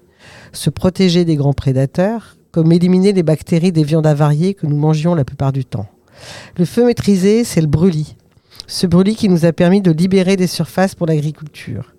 Le feu, c'est aujourd'hui le méga feu, un feu qui s'alimente tout seul, qui dépasse l'entendement dans toutes ses dimensions. Comment réagissent les vivants pris dans des méga-feux Je pense aux centaines d'images de koalas et autres kangourous grillés qui ont circulé lors du Black Summer, cet été austral de 2019-2020, qui est aussi celui du début de la circulation de la Covid-19. Les images et les virus ont en commun d'être virales, et tant d'autres choses encore. Signe d'une époque, la nôtre, où tout s'emballe, s'amplifie, change d'échelle, nous réjouit et nous affole. Le feu, c'est aussi Phénix. Souvenez-vous, Phénix, c'est ce très bel oiseau mythique qui a le pouvoir de renaître de ses cendres. C'est un immortel. Être immortel. Le Graal que nous ne connaissons pas. Le mantra que certains se répètent, se racontent. Noémie Goulal répond à notre finitude. Elle nous parle du temps profond, de l'histoire géologique de notre planète. Elle nous remet à notre place, une minuscule place dans le temps et l'histoire de la Terre. Elle nous met face à cette géante, cette précieuse, son écosystème qui brûle de nos débordements et qui renaît malgré nous. Merci Valérie pour cette chronique qui nous remémore l'été, la chaleur et l'escapade collective de Radio Anthropocène à Arles. Premier acte, les barricades. Street Actu. Street Actu. Street Actu. Vous avez bien réussi à saisir toute sa dimension mystérieuse. Street Actu. Bravo. La fête des Lumières, l'événement que tous les Lyonnais attendent, est-il toujours dans l'air du temps? Avec Lucas Magnana, nous sommes allés sur le campus de la Doua interroger les étudiants afin de savoir si ce rendez-vous correspond toujours aux attentes de la jeunesse. Salut, tu peux te présenter Je m'appelle Léa Baudry, du coup euh, je suis étudiante à l'UFR STAP. Je suis en deuxième année et je veux devenir euh, journaliste sportive. Alors moi je m'appelle Julien, je suis en master euh, d'électronique, première année. Moi c'est Sofiane, pareil, même, même classe, même, même promo. Bonjour, moi je m'appelle Cécile, je suis étudiante euh, à la DOA en biologie moléculaire. Moi je suis Alexandre Ali-Claude Rada, je suis étudiant en licence troisième année mention chimie à Lyon à la DOA. Moi je suis euh, Antoine, je suis en L3 chimie euh, comme Alexandre. Du coup moi je m'appelle Maë, je suis en première année de LAS en SVT. Et moi c'est Agathe, pareil, première année de LAS. Est-ce que tu viens de Lyon? Pas du tout, non. Genre, euh, moi je viens du sud de la France, genre à côté de Toulon, Aix-en-Provence, par là quoi. Et moi je suis bordelaise. Moi je suis lyonnaise, oui, depuis euh, que je suis, enfin je suis née à Lyon. Quoi. Non. Non. Pas moi. Moi je suis de région parisienne. Et moi je suis lyonnais aussi. Non, du tout. Non, non, je viens de Chambéry. Si tu n'es pas lyonnais, ça fait combien de temps que tu es à Lyon Ça va faire depuis 5 ans. Deux ans. Ça doit faire deux ans comme ça. Et moi, ça fait un peu. Je crois que c'est la cinquième année. Moi, ça fait à peu près 4 ans que je suis sur Lyon, enfin à Villeurbanne. As-tu déjà participé à la fête des Lumières? Pas du tout. Genre vraiment, euh, je connaissais même pas avant d'arriver ici. Moi, si, du coup, parce que mes grands-parents ils sont lyonnais, donc euh, tous les ans on venait euh, exprès pour la fête des Lumières. Oui, j'ai dû la faire euh, deux fois, je crois. Non, jamais. Oui, tous les ans, j'ai même vendu du vin chaud. ouais, ça m'est arrivé, ça m'est arrivé. Ouais, globalement, ouais, tous les 8 décembre, je sors. Est-ce que tu connais l'origine de cette fête? Pas du tout. Enfin, c'est pas un, un rapport avec Marie ou quelque chose comme ça ou... Si, c'est ça, Ok. Ouais, si, si. C'est. Après, euh, l'origine. Enfin, non, je sais pas trop. Moi, je... Je sais- sais juste que c'est ouais, par rapport à Marie. Non, du tout. Je connais pas l'origine de cette fête, non. Mais euh, je sais qu'elle existe depuis de nombreuses années et que c'est pas mal puisque mon copain il veut m'emmener. euh, À ce qui paraît, c'est quelque chose à voir quand même à Lyon? c'est euh, Marie qui a sauvé euh, de la peste. Lyonnais de la peste. ouais. As-tu un souvenir particulier à la fête des Lumières que tu aimerais nous partager? Euh, bah, du coup, puisque ma grand-mère elle est vraiment lyonnaise, euh, pareil, on mettait les petits lumignons euh, à toutes les fenêtres, on a eu le droit tous les ans. Donc je pense que enfant, c'est ça qui m'a marqué le plus. Et après, euh, bah, pareil, on, on allait voir le soir. euh. Je me souviens une fois, j'étais allé, euh, j'avais fait un peu les quais, j'étais aussi allé au niveau de Saint-Jean, tout ça. Et euh, puis à, à Hôtel de Ville où il y avait des, des projections et tout. Donc euh, voilà, c'était assez impressionnant. Il y avait beaucoup de, beaucoup de monde par contre. Donc c'était euh, assez difficile euh, de se déplacer. Mais sinon c'était euh, ouais, c'était assez sympa. Négatif, il y a beaucoup trop de monde. Et positif, bah, c'est c'est joli et c'est un bon moment quand même. Ouais, bah en vrai, c'est c'est positif parce que euh, il y a pas mal d'ambiance, même s'il y a du monde, euh, c'est cool parce que ça fait de l'ambiance dans les rues. Et en vrai, euh, le coin euh, aux alentours de Cordeliers, là, devant l'église, cet endroit-là, il est, il est plutôt joli. Ou Hôtel de Ville, c'est plutôt joli. Moi je me souviens que ouais il y avait beaucoup de bruit le soir. C'est euh, il y a un type qui répétait plein de choses tout le temps et c'était très gênant. Mais après euh, à part ce point très négatif, euh, ouais, c'est Le plus c'est- joli, c'est les lumignons quand même. Quand les gens jouent le jeu, les lumignons, c'est trop beau. Tous les, tous les ans, quand euh, j'étais en primaire, on faisait les petits lumignons, euh, genre artisanaux et tout. Est-ce que tu comptes participer à la fête des Lumières cette année? J'ai même pas réfléchi parce que là on est en pleine période d'examen et tout. Je sais même plus quand c'est en fait. C'est cette semaine, non? Ça commence 8 décembre. jeudi je crois. Ça commence jeudi. Ah bah je pense qu'on va pas la faire. les examens. S'il n'y avait pas les examens, vous, vous auriez pensé à la Ouais, fête possible. Ouais, peut-être. Ouais. On n'a pas trop le temps là, j'avouerai. Ouais, malheureusement, on n'a pas trop le temps. Pourquoi? Parce que vous êtes en partiel. Bah, c'est en fait euh, la LAS 1, c'est un peu la première année de médecine. Genre, mais un autre moyen d'y accéder, du coup, on travaille à fond quoi. Ouais, je pense que je vais la faire euh, cette année, ouais. Qu'est-ce que tu penses de l'évolution de cette fête ces dernières années? Bah, Déjà à cause du Covid, il n'y a pas eu, il me semble pas qu'il y ait eu la fête des Lumières, je crois, euh, dans les, ou alors en tout cas il y a eu moins de choses, vu qu'il y avait moins de rassemblements. Donc euh, ces deux trois dernières années, c'était pas les plus, euh, enfin pas les meilleures en tout cas, mais euh, je sais pas. Après, euh, ça fait longtemps que j'ai pas analysé non plus. euh. C'est pas la même ambiance que quand j'étais petit, mais c'est quand même pas mal. Mais la première fois que je l'avais faite, c'était pas mal du tout. Il y avait des jeux de lumière qui étaient assez recherchés. Mais l'année dernière, je trouvais que c'était euh, c'était plutôt plat. Il y avait Bah. surtout des, tu sais, des, des projections sur les murs. Et je trouvais que c'était bah, juste pas très, pas très joli, pas très impressionnant et pas très recherché non plus. J'étais très déçu. Je trouve que c'est devenu très numérique, euh, avec beaucoup de vidéos, euh, comme a dit Alexandre, des jeux de lumière, mais euh, artificiels. Et il y a beaucoup moins tout ce qui est bougies, euh, de lumière euh, naturelle. Bah, du coup, avant, moi, je voyais vraiment euh, que les lumignons aux fenêtres. C'était vraiment... Après, c'est peut-être un peu un regard d'enfant aussi, mais du coup, je voyais plus ça qu'on voit moins, il me semble, maintenant. Euh, mais sinon, euh, les, les spectacles étaient... Non, moi, ça m'a toujours plu. Qu'est-ce que tu modifierais dans cette fête si tu en avais le pouvoir? Je dirais peut-être plus un truc... genre, euh, un peu euh, garder euh, l'origine du truc.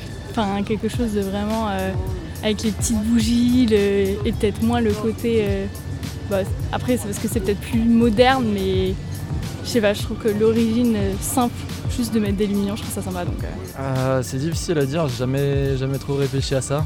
Avec des flammes, des flambeaux. bah complètement.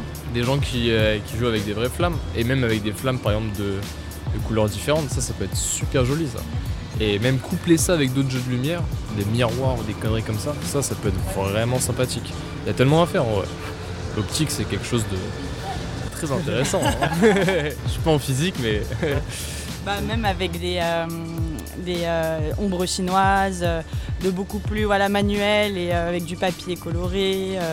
Et ouais, des flammes, après, ça peut être dangereux en grosse quantité, mais même des lumières peut-être moins chaudes, avec plus des jeux de lumière, enfin, plus des jeux avec euh, du textile, euh, plus de l'art, en fait. euh. Enfin, c'est de l'art aussi numérique, mais il y a plus de choses différentes dans le centre, du moins, ce qui est hôtel de ville, euh, Saint-Paul, tout ça, ouais, là, c'est tout du numérique, quoi. Juste, ouais, juste varier un peu euh, les différentes choses, garder pas mal de numérique parce que ça reste quand même euh, très joli. Et puis essayer de faire pas mal d'activités. Les ombres chinoises, c'était une super, bonne- une super bonne idée, je trouve. Selon toi, cette fête est-elle dans l'air du temps? Ouais, je pense. Ouais. ouais, je pense. Avec tous les effets un peu spéciaux qui, qui créent, je trouve quand même que c'est dans l'air du temps. Je sais pas vraiment en fait, mais euh, du moins qu'il y a plein de gens qui, vont, ça veut dire, euh, ça veut peut-être dire que bah, les gens ils aiment ce qu'ils ce qu'ils voient, ils aiment euh, peut-être l'ambiance, ils aiment se retrouver entre amis, tout ça. Donc euh, après, est-ce qu'elle doit forcément continuer comme ça, je sais pas, mais en tout cas, ça a l'air de- d'attirer beaucoup de monde, donc euh, ça a l'air de convenir à pas mal de gens. Bah alors aujourd'hui, euh, moi je trouve que c'est décevant parce qu'on peut plus vendre de vin chaud dans les rues. Et vous rigolez, mais ça fait partie du. Oui, euh, on n'a plus le droit parce que les gens n'ont plus. Enfin, on peut le vendre, mais les gens doivent boire euh, leur consommation à notre stand. Et je pense que les euh, vendeurs à la sauvette, on n'a plus le droit de faire ça. Et c'est quand même quelque chose dans le quartier. C'était le moment où tous les jeunes, ils allaient entre potes, euh, ils faisaient un stand, on préparait notre vin chaud, on le vendait, on s'amusait. Et je trouve ça quand même vachement dommage. C'est vachement restreint pour l'alcool, ce qui, bah, en ce moment, c'est ce qu'on fait en ville, pour la sécurité. Mais d'un autre côté, bah, il y a tout le côté folklore qui disparaît, je trouve. Moi je connais pas assez les ces coutumes pour, euh, pour savoir si c'est vraiment dans l'air du temps. En vrai, les jeux de lumière, ouais, pourquoi pas, mais ça pourrait être sympa pour mettre en valeur en fait les bâtiments euh, architecturaux de Lyon qui sont très sympathiques, puis dire qu'il y a des très belles choses. quoi. Du postmoderne de- qui est très mauvais, sans vouloir être grossier. Non, et puis moi je trouve bah, c'est quand même une belle tradition lyonnaise, donc euh, c'est c'est important de la garder. Et puis je trouve que même si je pense qu'écologiquement ça doit pas être forcément la meilleure chose euh, possible, ça fait de mal à personne, voire même au contraire, euh, tous les petits enfants ils sont super contents, ça apporte du bonheur et de la joie de vivre, donc euh, moi je trouve que c'est une belle tradition à, voilà, à garder. Alors sincèrement, avec toutes les illuminations, tout qui reste allumé toute la nuit, tout ça, moi je suis... Enfin, c'est sympa, genre quand tu te balades, tu vois ça, t'es content, mais tout ce qui se passe derrière, je suis pas trop d'accord, on va dire. Alors que si, comme tu disais, genre on met juste des petites bougies à nos fenêtres, c'est déjà plus respectueux de l'environnement, des, des enjeux maintenant. Et puis, enfin, c'est minimaliste et pourtant c'est quand même sympa quand tu te balades dans la rue et que tu vois ça, quoi. Ouais, non mais c'est ça. Je pense que de revenir à des trucs peut-être, je sais pas comment dire, plus classiques ou plus simples, je sais pas, bah ça pourrait être peut-être mieux. Après c'est vrai que c'est quand même une, une belle activité et c'est un bon moment aussi je pense. euh. Street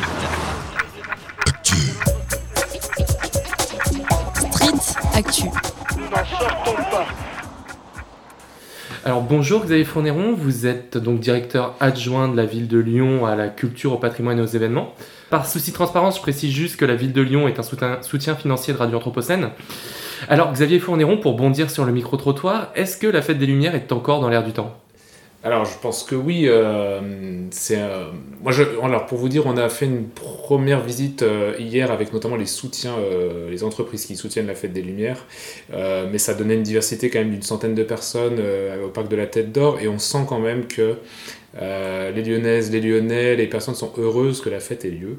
Euh, dans cette ambiance, je dirais, depuis le Covid, où on a, je pense qu'il y a une envie de vivre ensemble. Et euh, voilà, du coup, de faire euh, cette fête dans les rues de Lyon, de mettre en valeur le patrimoine, d'accueillir les Lyonnaises et Lyonnais et d'accueillir tous ceux qui viennent d'ailleurs. Voilà, je pense que ça c'est important de voir la création artistique.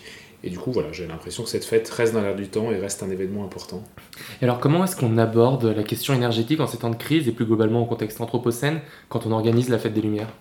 Alors, il y a plusieurs, euh, il y a plusieurs sujets. Si on raisonne consommation électrique, euh, même si on a du mal à le documenter complètement, mais la fête des Lumières est paradoxalement assez peu consommatrice d'énergie et depuis très longtemps, pour deux raisons. D'abord, pour que la fête soit belle, on éteint beaucoup de monuments. Euh, ça veut dire du coup qu'on fait baisser la consommation euh, énergétique sur ces, sur ces jours-là. Et puis, euh, les artistes, depuis pas mal d'années, travaillent majoritairement avec des LED. Mhm. Euh, donc en fait, la consommation électrique de l'événement est, euh, est- est- est très très faible. Euh, et correspond à peine à, euh, j'ai le chiffre à peu près en tête, à 0,330% euh, de la consommation annuelle de la ville de Lyon. Donc là-dessus, l'enjeu est assez faible. Par contre, ce qui se joue évidemment sur un grand événementiel, euh, c'est, euh, plutôt le reste du bilan carbone notamment. Et euh, voilà, il y a des enjeux sur le déplacement des, visiteurs, des spectateurs. C'est vrai que, notamment avec le, maire de Lyon élu en 2020, euh, on, essaie, je dirais, de, de d'encourager les visiteurs, les spectateurs à utiliser le, principalement le train, éventuellement euh, des moyens de, de transport euh, type bus ou voiture en autopartage pour arriver à Lyon. Et puis ensuite, dans le territoire lyonnais, alors le périmètre de sécurité nous aide aussi beaucoup, hein, mais euh, voilà, les, les- personnes accèdent au périmètre de, de la Fête des Lumières à pied, avec le, métro, avec les bus. Voilà, on, est sur, on, on essaye plutôt d'être d'être sur ces enjeux-là. Mais évidemment, c'est pas c'est encore pas parfait, compte tenu du nombre de personnes qui viennent. hein, on- si tout se passe bien, on accueille à peu près, alors au sens accueil, donc soit des Lyonnaises, Lyonnais, soit des personnes qui viennent de l'extérieur, mais on est à peu près sur 2 millions de personnes sur 4 jours. Ouais. Donc on est évidemment sur un événementiel euh, euh, sans commune mesure. Et alors, est-ce que vous, vous avez vu, vous voyez des changements au fil des années et dans la manière d'aborder ce genre d'événement en termes de forme artistique et en termes peut-être de répartition territoriale et également de termes énergétiques et de consommation? Alors, il y a, il y a- il y a clairement, un, il y a clairement un, gros- un- un changement important effectivement sur le périmètre. Euh, on a une contrainte assez lourde qui est un périmètre de sécurité, notamment depuis les attentats de 2015. Et c'est vrai que la Fête des Lumières euh, est très sécurisée par euh, notamment les forces de sécurité, police, militaires euh, de, de- de l'État. Et donc sur celui-ci, en fait, on délimite, on délimite pardon, un périmètre qui est, pour aller vite, la presqu'île. Cependant, avec le soutien de la préfecture, on arrive à aller dans d'autres lieux. Euh, et notamment cette année, euh, on va quand même sur le parc Blandan, on va sur l'Institut Lumière, et puis euh, on est aussi accueilli à la manufacture des tabacs. Donc on arrive, je dirais, à être un peu au-delà de- du périmètre centre-ville, et donc à aller dans d'autres arrondissements. Ça, c'était une volonté très forte de nos élus, et on arrive à le faire. Et en plus, on, y va, je dirais, avec des œuvres de qualité importante. Euh, c'est pas, euh, voilà, pas euh, quelques lumignons euh, dans, les, dans les arrondissements. Donc ça, c'est plutôt, plutôt intéressant. Et puis la manière de faire les œuvres, les, les, les- les- artistes, je dirais, renouvellent leur approche. Et puis sur certaines, sur certaines œuvres, c'est le cas à Bellecour, c'est le, cas, c'est le cas à Blandan, c'est le cas à l'Institut Lumière. On a des œuvres qui sont plus inclusives, euh, et notamment certaines d'entre elles, l'artiste travaille avec, euh, à la Fondation Bouloukian, on a des personnes euh, en situation d'autisme, Euh, on a un travail avec les, des enfants sur, euh, sur l'œuvre Place Voltaire, voilà, tout un ensemble d'exemples qui montrent qu'on essaie effectivement de se rapprocher des habitants et d'être dans une logique un peu plus, euh, un peu plus, euh, un peu plus inclusive. Euh, donc il y a, je pense, effectivement un, un changement as- assez fort. Sur l'approche artistique, euh, je, pense que Gérard Collomb et les équipes avaient, déjà cette envie-là, mais je pense que on, on est effectivement aussi sur un événement artistique. Je pense qu'on essaie de traduire ça, c'est-à-dire que ces mises en lumière, euh, en fait, c'est un travail, euh, je dirais, ça peut se rapprocher d'une personne dans le théâtre, d'une personne euh, dans la musique. Euh, Il y a un travail de, préparation, de conception, de répétition avant qu'un spectacle soit beau. Et voilà, donc en fait, si on va un peu vite dans la rue, on pourrait dire, tiens, c'est bien illuminé, ça va au-delà de ça, c'est un travail d'artiste. Et d'ailleurs, cette année, ça, c'était une envie assez forte de l'équipe. Euh, on a plutôt des artistes, enfin en tout cas on a une bonne moitié d'artistes qui sont plutôt des stars, je dirais, dans leur euh, domaine, Mhm. euh, et notamment les artistes euh, européens euh, qui, qui- qui viennent et qui sont invités par la Fête des Lumières. Donc on a, voilà, on a une qualité artistique aussi qui est vraiment souhaitée. D'accord.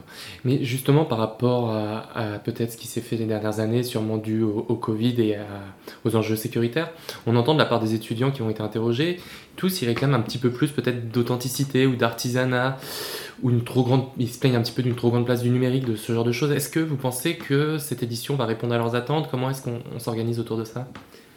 Euh, ouais, c'est vrai qu'il y avait, il y avait effectivement cette impression du numérique. Ça, c'est c'est assez juste, je pense. Enfin, le micro-trottoir est intéressant là-dessus. Alors, c'est aussi dû. euh, euh, en fait, la programmation, euh, comme elle est organisée euh, directement par la ville de Lyon, on oscille entre la, la- la méthode du marché public, c'est-à-dire qu'en fait on fait un appel à concurrence et on, on juge des projets avec des règles un petit peu contraignantes, et puis d'autres éléments qui sont bien sûr sur lesquels la direction artistique peut être assez forte. Actuellement, on a pas mal d'artistes qui proposent effectivement l'outil numérique. Euh, en réponse euh, notamment pour, euh, pour illuminer certains monuments. Donc c'est vrai que la part numérique est assez forte. J'ai l'impression que cette année, on aura quand même une diversité un peu plus importante. On a aussi plus de sons. Il me semble que je l'ai entendu dans le, dans le, dans le micro-trottoir. On a, on a des œuvres qui auront un peu plus soit du, du- voilà, du son, de la musique, euh, euh, des compléments sonores assez importants. Donc ça, je pense que ça va, ça va répondre. Et puis peut-être, alors... euh, euh, je, je, je me rends pas compte parce que moi, je, moi-même, qui suis lyonnais depuis pas mal d'années, euh, il m'est arrivé assez souvent de ne pas faire toute la fête des Lumières. En fait, parfois, on, voilà, on, on fait un parcours qui est, euh, euh, qui- voilà, on voit pas forcément la trentaine d'œuvres qui est proposée. Je pense que là, si on arrive à voir, la- si on arrive à faire les plusieurs parcours et la trentaine d'œuvres, il y a une diversité assez forte. Euh, et notamment quand vous allez place Satonnet, vous allez avoir un travail notamment d'étudiants en lien avec les grands ateliers de l'île d'Abo. Euh, du coup, là, ils proposent par exemple souvent des choses beaucoup plus euh, novatrices ou beaucoup plus décalées peut-être que le grand spectacle, Place Saint-Jean ou Otero. Euh, idem à la tête d'or, ce que j'ai vu hier soir, euh, euh, voilà, montre qu'on n'est pas du tout sur du numérique pour le coup. Donc euh, je pense que ça peut être intéressant effectivement de, de tenter de voir un peu cette diversité-là.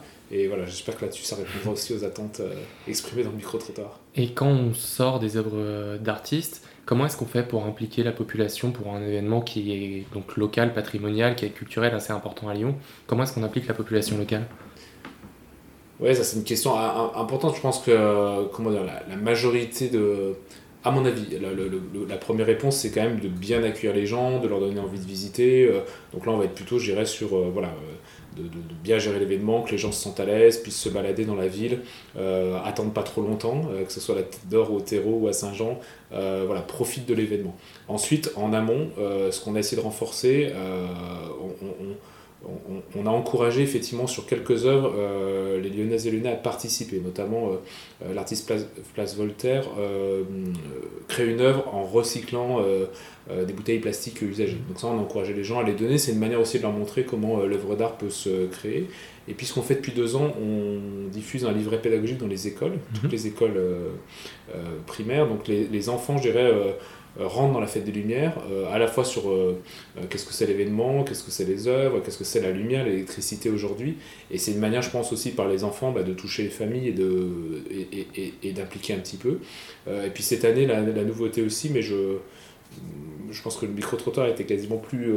enfin, en tout cas, était hyper efficace aussi. On encourage les, les gens à donner leur avis sur la plateforme OYE, qui est la plateforme participative que la, ville de a mis en place. Euh, et donc, euh, on peut, à l'issue de, l'édition de cette fête des Lumières, euh, donner son avis. On a mis en place un questionnaire, mais avec à la fois des questions un peu fermées, puis des questions libres. Voilà, et, les, avis seront pris en compte. On a, fait ça sur le festival entre Rhône et Saône, là, au mois de juillet dernier. C'est assez, ça aussi, c'est assez intéressant. Et l'édition d'après, du coup, normalement, est, influencée par les avis qu'on peut, qu'on peut avoir. Et une dernière question. Si je dis pas de bêtises, à l'origine, la fête des Lumières, c'est plutôt une fête religieuse. Comment est-ce qu'actuellement on peut faire la part entre le culturel et le religieux dans l'organisation de cette fête? Alors, sur l'organisation, euh, c'est vrai que ce, que la ville de Lyon propose n'a pas de connotation religieuse, ça c'est sûr. C'est ouais, un événement artistique pour, pour faire simple. Euh, par contre, euh, on, est tout à fait respectueux, je dirais, de la complémentarité euh, religieuse, c'est-à-dire que bah, notamment le 8 décembre, nous on souhaite plutôt que les Lyonnaises et Lyonnais respectent cette tradition ou cet esprit de la fête en mettant les lumignons aux fenêtres. Je rappelle d'ailleurs qu'on peut, si on arrive à cocher toutes les cases, acheter des lumignons en direct euh, et, la, vente directe de ces lumignons euh, qui, sont, euh, qui sont vus au Parc de la Tête d'Or euh, bénéficie à la Messe du Salut. Chaque année, euh, une association euh, récupère, je dirais, euh, l'achat des lumignons et, et ça participe à, à- à une action humanitaire. Euh, voilà, donc nous, sur cet aspect euh, religieux, on, pour nous, c'est tout à fait complémentaire. Et puis, bah, notamment, il y a une traditionnelle montée à Fourvière qui s'appelle la montée au flambeau. On, on- on- on la laisse évidemment se dérouler. Voilà, c'est une manière de ne pas mettre du tout de côté ou d'opposer en tout cas la tradition peut-être religieuse de cette fête et puis l'aspect plus euh, culturel, plus festif. Et non, une toute dernière question, parce que ça avait l'air de chagriner les étudiants. Pourquoi est-ce qu'ils peuvent plus vendre de vin chaud et où est-ce qu'on va pouvoir boire du vin chaud ce Ah soir oui, exact, exact. bon, alors, euh, pour tout vous dire, l'interdiction, effectivement, normalement est faite sur le périmètre. Euh, c'est plutôt lié à des questions de sécurité. Mhm. Euh, pour, pour deux raisons. À la fois, euh, pour des, souvent, le matériel n'est pas toujours aux normes. Donc là, il y a toujours, vu, le, vu la foule qui, qui, qui se, qui se promène, les services de la préfecture font un peu attention à ça. Et puis, c'est vrai aussi que ça peut permettre d'éviter quelques cas d'alcoolémie un peu trop forts. Après, très honnêtement, euh, un vendeur installé, euh, on- il n'est pas toujours embêté dès les premières minutes. Euh, il y a une sorte de tolérance parfois sur quelques ventes à la sauvette. Après, tous les restaurants sont ouverts, hein, bars, Mhm. restaurants, donc il faut pas hésiter aussi à, à s'installer un moment. Et puis la grande nouveauté cette année, c'est que Place Bellecour, la ville de Lyon, a organisé une zone, mais qu'elle a, confiée à différents restaurateurs, euh, et donc une zone de restauration. Euh, et ça, ça peut être assez nouveau et plutôt euh, sympathique puisque vous aurez zone de restauration euh, pour boire et avec des sortes de transats, euh, euh, canapés pour s'installer et euh, pouvoir euh, se reposer un petit peu euh, et, et éviter de, de marcher pendant des heures et des heures. Donc euh, voilà, je, les étudiants pourront euh, faire la fête et boire un, et boire un verre euh, aussi pendant la fête.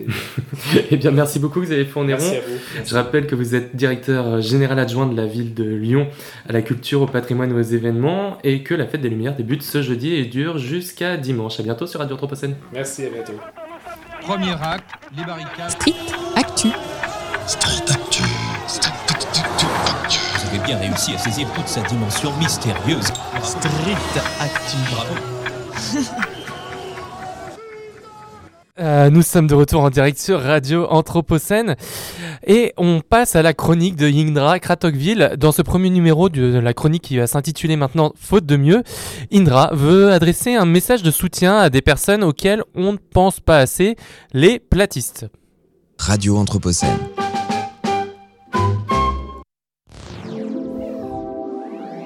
Chères auditrices, chers auditeurs, vous écoutez Faute de mieux, une chronique digressive ou si vous préférez une digression uchronique de Yendra Kratochvil. Nous sommes aujourd'hui le mercredi 7 décembre 2022 et j'ai le grand plaisir de souhaiter un très joyeux anniversaire à Blue Marble. The Blue Marble. Vous savez, la bille bleue, celle que l'on aperçoit lorsqu'on prend un peu de recul, un peu de hauteur, lorsqu'on fait ce petit effort de se placer à une distance de quelques 45 000 km au-dessus de son niveau de vie habituel. Je parle bien entendu pour moi-même seulement.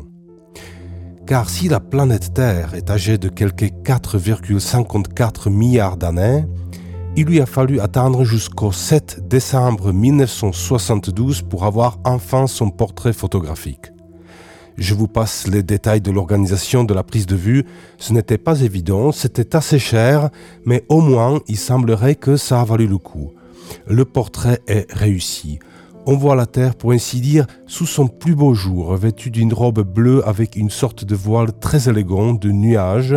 Elle apparaît plutôt seule, solitaire, au milieu de l'espace, et elle apparaît plutôt, franchement, ronde, d'une rondeur convaincante, quasiment indiscutable. Effectivement, on dirait une bille, une boule, une balle, une sphère. Bref, on se dit que si on la mettait par exemple sur une table de cuisine, elle ne tarderait pas à rouler sur la surface pour tomber bientôt par terre.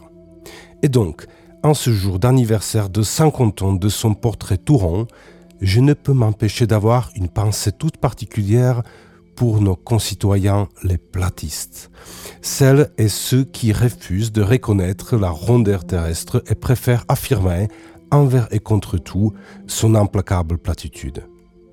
Une pensée pour les platistes, puisque cela fait 50 ans qu'ils se promènent avec une sacrée épine dans le pied. Et pas qu'une seule. Deux anomalies grotesques seraient bel et bien présentes sur le cliché pris, soi-disant par la NASA il y a 50 ans car la Terre y apparaît non seulement abusivement ronde, mais aussi, et c'est peut-être encore plus choquant, la tête à l'envers. Le pôle sud au-dessus, le pôle nord en dessous, et ça, reconnaissons-le, c'est vraiment ridicule. En tout cas, il vaut mieux croire qu'il s'agit là d'une manipulation grossière, car si cette image n'en était pas une, elle pourrait rapidement devenir effrayante. Regardez bien, regardez bien ce qui est visible et regardez bien ce qui ne l'est pas. Vous voyez, il manque presque tout. Il manque l'Europe, il manque l'océan Atlantique, il manque le continent des Amériques, bref, il manque une bonne moitié du monde. Hélas, on constate la présence de ce qu'il convient d'appeler une face cachée. Impossible dès lors d'embrasser du regard la totalité du monde. Impossible de jeter un coup d'œil habituel, global, panoptique, impossible de trouver le point de vue le plus adapté, le point de vue parfait, fixe, immuable, à partir duquel une entité supérieure, par exemple, pourrait contrôler le devenir de ces créatures et ordonner le cours harmonieux des choses. Et je trouve qu'on ne le répète pas assez souvent. Adopter la rotondité de la Terre, c'est aussi renoncer au point de vue idéal. Ce point de vue super pratique que nous désirons peut-être toutes et tous, qui nous offrirait le grand tableau, celui qui nous permettrait d'avoir toutes les informations nécessaires avant de prendre une décision ou avant d'accomplir une action. Accepter la rondeur terrestre, cela signifie également, dans le même mouvement, d'accepter la partialité du point de vue, et donc de reconnaître sa part d'ignorance, de même que la nécessité de son déplacement perpétuel. Et oui, avec une Terre ronde, on ne peut pas tout voir en même temps. Certes, du point de vue d'un certain idéal, la Terre ronde n'est pas ce qui se fait de mieux. Un plateau inspiré du Monopoly serait beaucoup plus facile à maîtriser. Néanmoins, cela pourrait être bien pire. Faites donc une petite recherche sur les polyèdres. Nous sommes tout à fait en droit de nous dire que, faute de mieux, nous avons au moins une Terre ronde. Enfin, plus exactement, une Terre presque ronde, c'est-à-dire une Terre à tendance vaguement patatoïde. Mais ça, promis, on en parlera encore une autre fois. En attendant, souhaitons un joyeux anniversaire à son portrait de superstar et essayons de ne pas oublier qu'à chaque fois que nous avons cette impression que rien n'échappe à notre regard aiguisé, il y a de fortes chances que nous soyons en train de contempler une belle et vénérable platitude.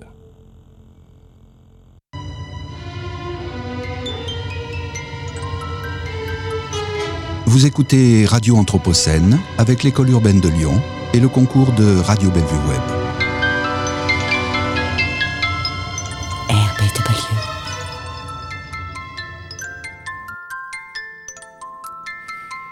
Et c'était Faute de mieux, produit et réalisé par Indra Kratokville. Et nous retrouvons Lou Herman avec La Grande Colloque, une émission pour documenter cette aventure collective que nous entamons à la Cité des Halles. Et on commence avec Mathieu Battini et Alexis Casimiri de la distillerie La Mauvaise Graine Lou.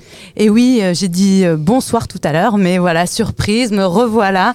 Et donc vous écoutez La Grande Colloque, le programme de Radio Anthropocène qui s'intéresse aux énergies, aux initiatives, aux intelligentes aux intelligences pardon, déployées pour faire de la Terre un espace habitable ensemble.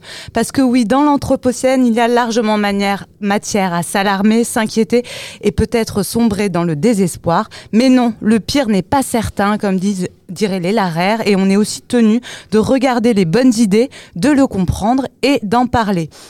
On débute donc ce nouveau programme réjouissant avec une colloque lyonnaise qui va dans le bon sens. Vous la trouverez au 124 avenue Jean Jaurès dans le 7e arrondissement. C'est la Cité des Halles, lieu de vie hybride, espace de travail et de liesse, de commerce et de spectacle, de production et de réflexion. Et accessoirement aussi notre lieu de travail à nous, Cité Anthropocène, est à la Cité des Halles. Et pour donner à voir ce qui s'y passe, deux colocataires de choix et de goût, allez comprendre. C'est Alexis et Mathieu. Bonsoir. Bonsoir. Salut Lou. Alors, Alexis et Mathieu, vous êtes La Mauvaise Graine, Florian l'a dit, une distillerie lyonnaise éco-responsable. Alors, expliquez-nous, c'est quoi une distillerie éco-responsable et d'où vient ce, ce, projet un peu fou Et puis, qu'est-ce qu'on boit? Euh, une distillerie éco-responsable, c'est une distillerie qui essaye de faire attention euh, aux produits qu'elle utilise, euh, aux effluents qu'elle rejette. Euh, comment traiter les effluents et, euh, et au mieux boire. C'est-à-dire qu'on on va aller chercher des, des produits euh, dans la région. Donc effluents, vous pouvez peut-être développer pour les non, ouais. non sachants Les effluents, c'est les déchets de distillation. Euh, tout ce qu'on tout ce que tout ce que une distillation va rejeter, on, on va le recycler. D'accord. Et euh, donc peut-être vous pouvez nous parler de, de, votre parcours à tous les deux et comment vous en êtes venus à, cette proposition? Eh ben, en fait, euh, on est tous les deux passionnés de, spiritueux, barman de, métier. Et euh, bah, tout a démarré quand Alexis est parti au Canada. Il a, découvert là-bas les, les micro-distilleries euh, canadiennes et aux US aussi. Et, euh, et, du coup, passionné de spiritueux, on a décidé de, de produire notre propre spiritueux, nos propres spiritueux. Et euh, du coup, voilà, on, a réfléchi comment on pourrait le faire de façon euh, éco-responsable et euh, on a trouvé des cueilleurs pour les matières premières, etc. Et, le projet s'est mis en place comme ça. Donc des cueilleurs pour les matières premières, ça, on a, envie d'en savoir plus. Donc quelle, quelle cueillette et pour, pour quelle production? Qu'est-ce que- qu'est-ce qu'on va pouvoir boire bientôt? Alors, euh, on va commencer avec du gin. Et dans notre gin, il y aura plusieurs euh, botaniques. Euh, et, et du coup, comme l'a dit Mathieu, oui, on va travailler avec des cueilleurs et des agriculteurs en bio. Donc, par exemple, pour la cueillette, on a, on a l'iris, donc la plante, la fleur. On a les baies de genièvre. Et, on a la citronnelle aussi qui vient de, de, de, de Arles. Euh, et euh, d'eau- on va pas tout dire parce que c'est quand même une recette secrète de, de votre cru? De notre cru. Ah, c'est beau ça. et euh, donc vous travaillez avec des cueille- cueilleurs locaux alors, Ouais, euh, de la vous- région Auvergne. ouais. Donc vous définissez au niveau régional, d'accord. Exactement. Et donc la, la mauvaise graine a posé ses valises et bientôt son alambic, je crois, à, à la Cité des Halles. Comment s'est posée la, la question du lieu pour vous et, et pourquoi la Cité des Halles? Bah, tout d'abord, nous, euh, ce qu'on avait vraiment envie de faire, c'était d'allier euh, le bar et la distillerie. Donc, on était à la recherche d'un local euh, assez grand pour combiner les deux activités. Moi, l'année dernière, je travaillais à la Cité des Halles. Donc, c'est comme ça que- qu'on a pu discuter de notre présence ici. Et ils nous ont proposé, du coup, de lancer notre activité à la Cité des Halles. Et voilà, c'est comme ça que ça s'est fait, en fait. Donc par euh, un réseau d'interconnaissances dé- euh, déjà et, et je crois que vous continuez à, à travailler au, au bar, euh, Mathieu? Exact, ouais, je combine les deux. donc, je suis au bar donc, pour parler aussi de la distillerie. euh, aux clients qui, qui passent et puis euh, voilà je fais, je fais les deux Et donc le, le- vos productions seront à, à la carte euh, du bar, on l'espère ou? Alors non ce sera pas possible parce que pour l'instant le bar de la Cité des Halles n'a pas de licence 4 donc euh, on, on va travailler sur un apéritif euh, qu'on pourra éventuellement proposer au bar. Sinon on pourra les proposer à la boutique euh, de la Cité des Halles. Donc en vente sur place euh, à emporter. D'accord. Et quels sont les enjeux peut-être de, de votre installation pour vous ici? C'est-à-dire qu'on est dans un lieu qui est copartagé. Est-ce que ça veut dire quoi pour vous? Est-ce que c'est une dimension importante ou c'est plutôt un plus accessoire ou même peut-être une contrainte? Euh, pour nous, ce qui est intéressant, nous, le fait de créer une distillerie qui est ouverte au public. C'était vraiment ça, parce que quand vous prenez les distilleries, souvent elles sont à la campagne, assez isolées. Et au final, nous, on a vraiment envie d'ouvrir les portes de la distillerie. On a vraiment envie que des personnes puissent s'intéresser à la distillation, puis qu'on puisse même apprendre aux gens à distiller. Enfin voilà, c'est vraiment ce qui nous attire ici. Et puis même euh, au-delà, euh, enfin au niveau de, nos colocataires, euh, bah on vous retrouve vous, que moi je vous connais très bien, l'école urbaine, feu l'école l'école urbaine. Pas encore, pas Euh, encore. Ah, pas encore. Mais voilà, on travaille aussi avec, euh, on prend des conseils de, de partout, les, le- les ébénistes à qui on demande conseil pour, pour, pour du mobilier, euh, l'atelier coton avec qui on travaille pour euh, notre euh, merchandising textile. Euh, Enfin voilà, il y a vraiment une, une, enfin, une collaboration avec tout le monde et puis même avec les artistes. Foipa va nous faire une, une magnifique euh, fresque dans notre, euh, dans notre local. Donc ouais, c'est vraiment un lieu de cohabitation totale. Et donc de, de partage de connaissances, de savoir, Exactement. d'entraide. Et en même temps, on comprend aussi un, euh, une, une solution euh, euh, d'un modèle économique pour euh, une proposition qui est assez ambitieuse Mm. et, et, et un peu aventurière parce que il y, a, y a une proposition en termes de loyer, mais aussi en termes de modèle, avec cette possibilité d'étendre avec le bar et, et, et, et puis après d'ouvrir au public. C'est vrai que cette dimension-là, elle est particulièrement stimulante. Je, je voulais finir sur une question de calendrier. Euh, c'est quand est-ce qu'on boit Parce que je sais que le gin va bientôt arriver. Et quand Et je crois qu'il y a un autre spiritueux qui est, qui est prévu. Ouais. Euh, du coup, on reçoit notre, euh, notre alambic d'ici très peu, donc une semaine ou deux. Et on va commencer à produire dans, le- dans enfin dès qu'on reçoit notre, notre alambic, on, commence à produire. Donc février grand max, vous avez les premières bouteilles de gin sur sur les étals. Et, euh, ensuite on suivra avec un whisky type américain euh, made in Lyon. Type américain. Bourbon. Bourbon, d'accord.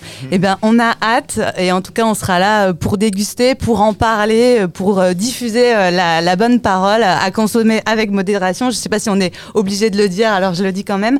Euh, merci beaucoup Mathieu, merci, merci Alexis.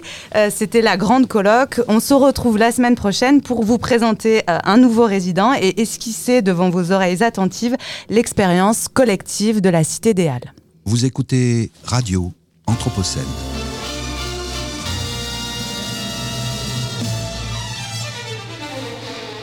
Une programmation de Radio Anthropocène avec Radio Bellevue Web et l'École urbaine de Lyon.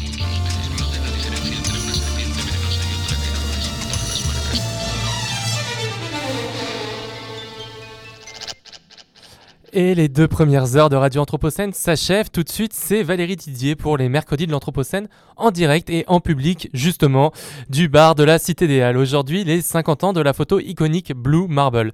Merci à tous de nous avoir suivis. Vous pouvez nous retrouver sur toutes les plateformes de podcast et sur notre site radio-anthropocène.fr. Merci à l'équipe de Cité Anthropocène, aux doctorants de l'école urbaine de Lyon, à Antoine et à Radio Bellevue Web à la technique. Radio Anthropocène est produite par Cité Anthropocène en partenariat, partenariat pardon, avec l'école urbaine de Lyon et Radio Bellevue Web et avec le soutien financier de la ville de Lyon. Bonne soirée à toutes et tous. Tout de suite, c'est les mercredis de l'Anthropocène avec Valérie, Didier.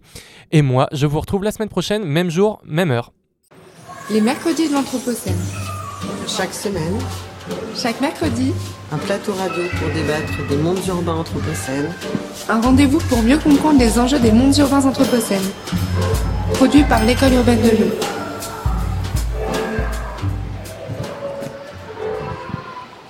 Avant de présenter cette euh, soirée et, les invités que j'ai le plaisir de recevoir, Radio Anthropocène s'est installée à la Cité des Halles. Euh, elle émet depuis le 30 novembre, donc elle vient d'ouvrir sa saison. Et comme vous le savez, le mercredi Anthropocène est la dernière des émissions de la programmation de la journée et elle se déroule généralement en public. Donc bienvenue à la Cité des Halles et 124 euh, avenue Jean Jaurès à Lyon 7e. C'est là que nous avons atterri. Le 7 décembre 1972, à environ 30 000 km d'ici, on a beaucoup débattu de ce sujet avec euh, mes invités. L'équipage d'Apollo 17 photographie la première fois la première image de la Terre. On la voit ici, elle s'appelle Blue Marble. Pour parler des bouleversements nés de la prise de conscience de l'isolement de notre planète, de sa beauté, et de notre fragilité, puisque maintenant nous savons qu'elle est unique, elle est notre unique écosystème habitable et que nous l'affectons. J'ai le plaisir de recevoir Gilles Escarguel. Bonjour. Bonjour. Bonsoir. Directeur adjoint du laboratoire euh, d'écologie des hydrosystèmes naturels et anthropisés à l'université Claude Bernard Lyon 1. Par ailleurs, euh, rédacteur en chef de la revue euh, de paléontologie, revue internationale qui s'appelle Géobios. C'est ça. Et puis euh, Jean-Philippe euh, Ferrière, bonsoir. Bonsoir. Bonsoir, enseignant à l'INSA Lyon dans la section euh, théâtre-études, ainsi que vous enseignez également dans des cours d'art, lettres et sciences humaines, et vous êtes par ailleurs membre du laboratoire Passage, art et littérature, 20e, 21e, à l'université Lyon 2. Tout d'abord, puisque vous êtes au pied, j'allais dire, de, de, cette image, de l'image originale, c'est-à-dire qu'elle est, elle est décentrée, euh, qu'est-ce qu'elle vous inspire euh, un peu à brûle pour point, c'est-à-dire de, là où vous êtes, à la fois en tant que évidemment euh, personne singulière, et puis de vos sujets de recherche qui sont différents.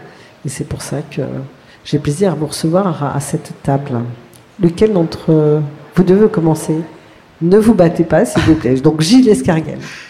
Voilà, celui qui regarde les choses à grande échelle de temps, on en reparlera probablement plus tard. Elle m'inspire cette image de, nombreux sentiments et de nombreux sentiments très, très contrastés et, paradoxaux. D'abord, elle me fait penser que euh, face à l'infinité apparente du monde, en réalité, notre monde est fini, notre monde est limité. Et elle m'y fait penser de, plusieurs façons différentes, en cela que ce cliché original décentre complètement la perspective qu'on a de la planète sur, euh, sur laquelle on vit. Euh, on y voit, en tout cas sur le cliché euh, initial, on y voit le pôle sud en haut, on y voit donc la Terre euh, à l'envers, on regarde ce qu'on a l'habitude de voir, on voit une Terre qui n'est pas centrée sur l'ancien monde, sur l'Europe et l'Amérique du Nord, mais centrée, en tout cas pas sur l'Occident, mais centrée sur l'Afrique. Et on y voit une Terre qui n'est pas au centre de l'image, et n'étant pas au centre de l'image, c'est une certaine façon euh, la fin d'un très long cycle euh, de réflexion depuis Tycho Brahe, depuis Galileo Galilei, depuis euh, Kepler et d'autres, un cycle de réflexion où on se met à penser le monde, l'univers ailleurs que au centre que l'on imaginait, c'est-à-dire euh, le monde qui nous a vu naître, le monde qui nous a vu pousser.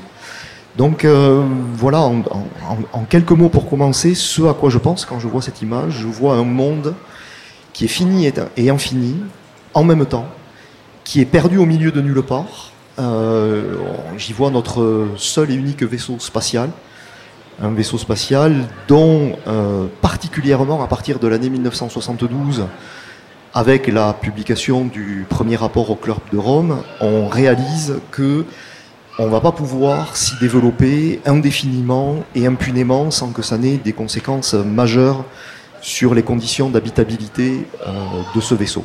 Voilà. Et d'ailleurs, j'ai oublié de préciser, 7 décembre 1972, euh, aujourd'hui on est le 7 décembre 2022, donc cette image a 50 ans. Jean-Philippe Ferrière.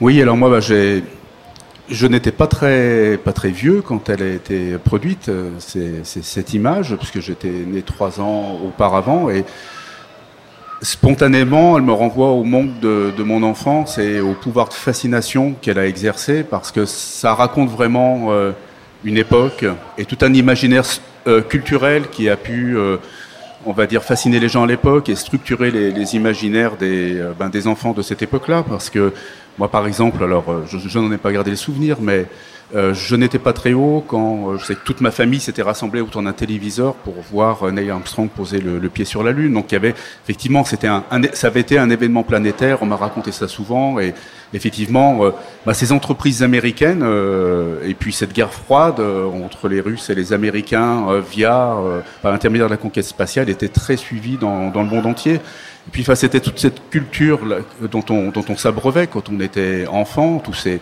cet imaginaire de la conquête spatiale que l'on trouvait euh, exploité dans, les œuvres de fiction. Alors, bien évidemment, ben, je, repense à 2001 Odyssée de l'espace en 68 de, Stanley Kubrick, mais je, me suis rappelé là quand, là, quand vous m'avez sollicité cette série que j'avais beaucoup regardée quand j'étais enfant, c'était Cosmos 1999, c'est absolument incroyable avec euh, cette idée effectivement. Alors vous parliez effectivement de cette relation à l'univers, là, c'est puis il y avait eu naturellement Star Trek, cette idée que euh, il y aurait bientôt Star Wars, que voilà, il y avait des humains comme ça qui partaient dans le lointain, dans, l'infini, ils rencontraient d'autres peuples avec lesquels parfois ils arrivaient à pacifier, parfois ils, reproduisaient aux confins de l'univers ce qu'ils vivaient sur Terre, la violence et la, et la guerre. Bon, voilà, ça, ce sont des choses qui ont vraiment marqué euh, euh, une génération. Donc voilà, ma, réaction, ça sera de l'ordre de la fascination esthétique, parce que c'est une image magnifique.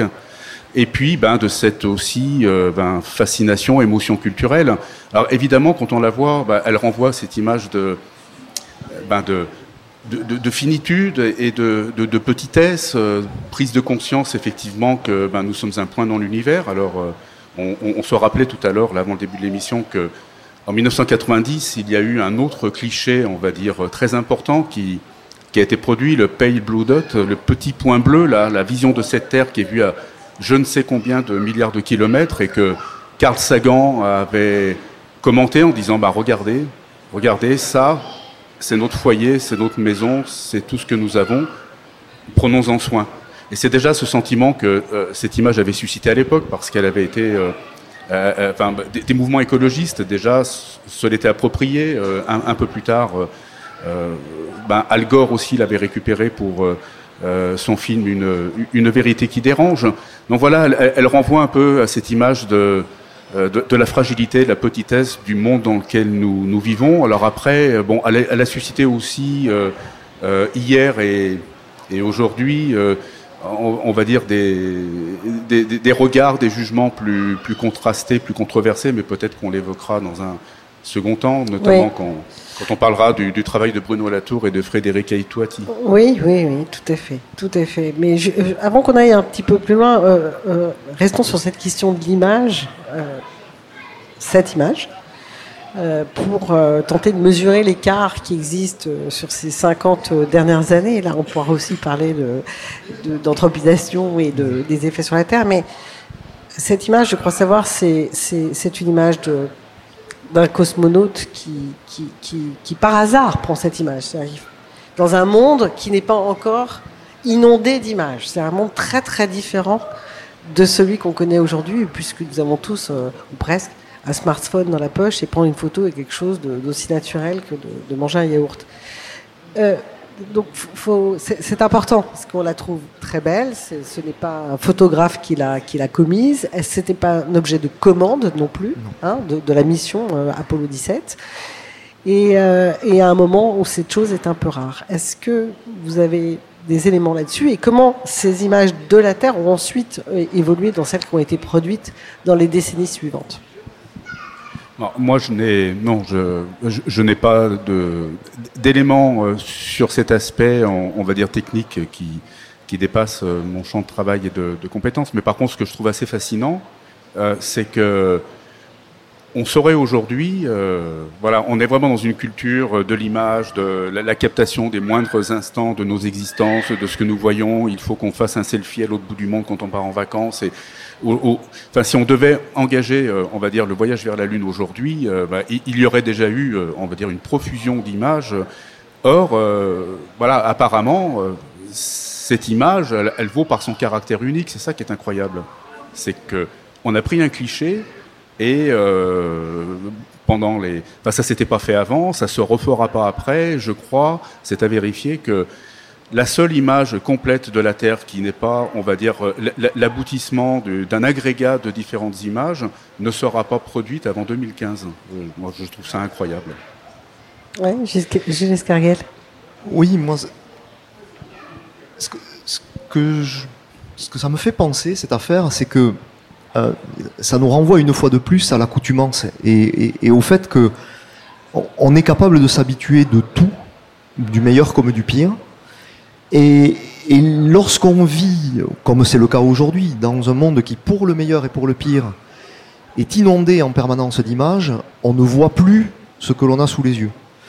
Et alors effectivement, moi aussi, j'étais beaucoup trop jeune pour euh, euh, euh, pour pour avoir vécu et pour avoir un souvenir de, ça en direct. Mais en 1972, j'imagine bien, comme ça avait été le cas euh, quelques années plus tôt, l'effet de sidération que ça peut produire. C'est-à-dire que euh, il n'y a rien de plus familier pour un être humain que la planète sur laquelle il vit, et en même temps, il n'y a rien de plus distant, et il n'y a rien de moins observable que la planète sur laquelle il vit dans son intégrité et, dans son intégralité. Et, en fait, c'est- ça qu'on voit euh, avec cette image, c'est qu'on voit simultanément la chose qui nous est la plus commune et la moins commune, d'une façon dont euh, nous ne la verrons nous-mêmes jamais, parce que l'immense majorité d'entre nous, euh, évidemment, sinon virtuellement la totalité d'entre nous n'iront jamais à ces altitudes-là pour observer, euh, pour observer la Terre. Donc on, voit, un objet indispensable à notre vie tel que nous ne le verrons en réalité jamais. Et pourtant il est là, il est sous nos yeux, mais on ne le voit pas. Et, c'est toute cette ambiguïté qu'il y a de euh, ce que l'on sait être parce qu'on le voit, de ce que l'on sait être parce qu'on ne le voit pas, euh, et pourtant on ne le voit pas, pardon, euh, et par des objets qui nous sont en espace et en temps tellement incommensurables qu'on a beau y réfléchir régulièrement, on, a énormément de mal à les appréhender, à les appréhender dans leur, immensité et donc dans leur force aussi d'une certaine façon, mais aussi à les, appréhender dans, leur fragilité. Parce que c'est ça aussi que nous donne euh, à voir cette image. C'est euh, de, cette distance-là la petitesse et la fragilité que, euh, revêt un monde que pourtant au quotidien on a tendance à croire indestructible. Grand bouleversement quand même. Grand Donc, bouleversement. je- je- donc je- C'est un décentrage. Oui, c'est un décentrage majeur. C'est le terme que j'ai utilisé. Ce décentrage, euh, recentrage, euh, avec euh, cette euh, conscience-là, hein, qui peut naître de, de cette image-là, ou d'autres de choses d'ailleurs.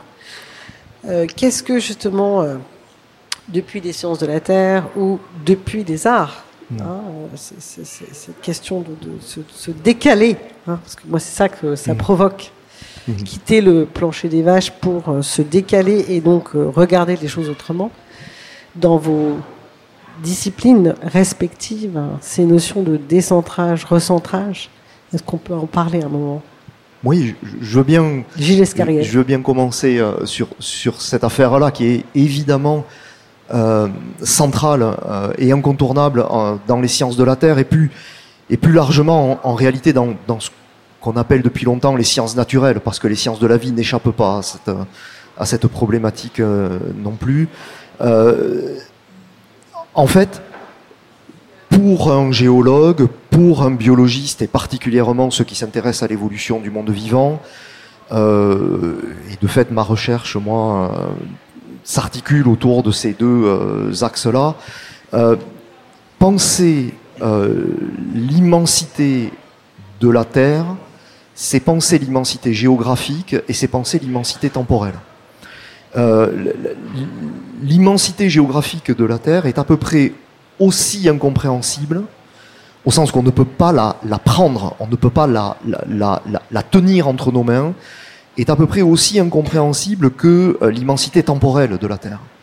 Euh, Lorsqu'on dit que la Terre existe depuis plus de 4 milliards et demi d'années, très bien, on entend ce chiffre-là. Mais qu'est-ce qu'il signifie? Qu'est-ce qu'il représente pour nous?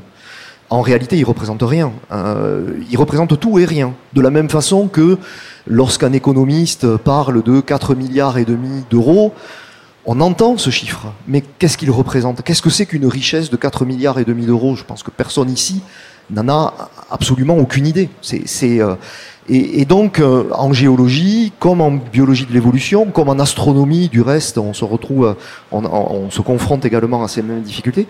Comment appréhender et comment rendre concret, matériel, quelque chose qui est tellement immense euh, qu'il il en perd sa substance. Euh, en tout cas, cette, substance-là nous est difficilement accessible. Voilà, c'est, un défi.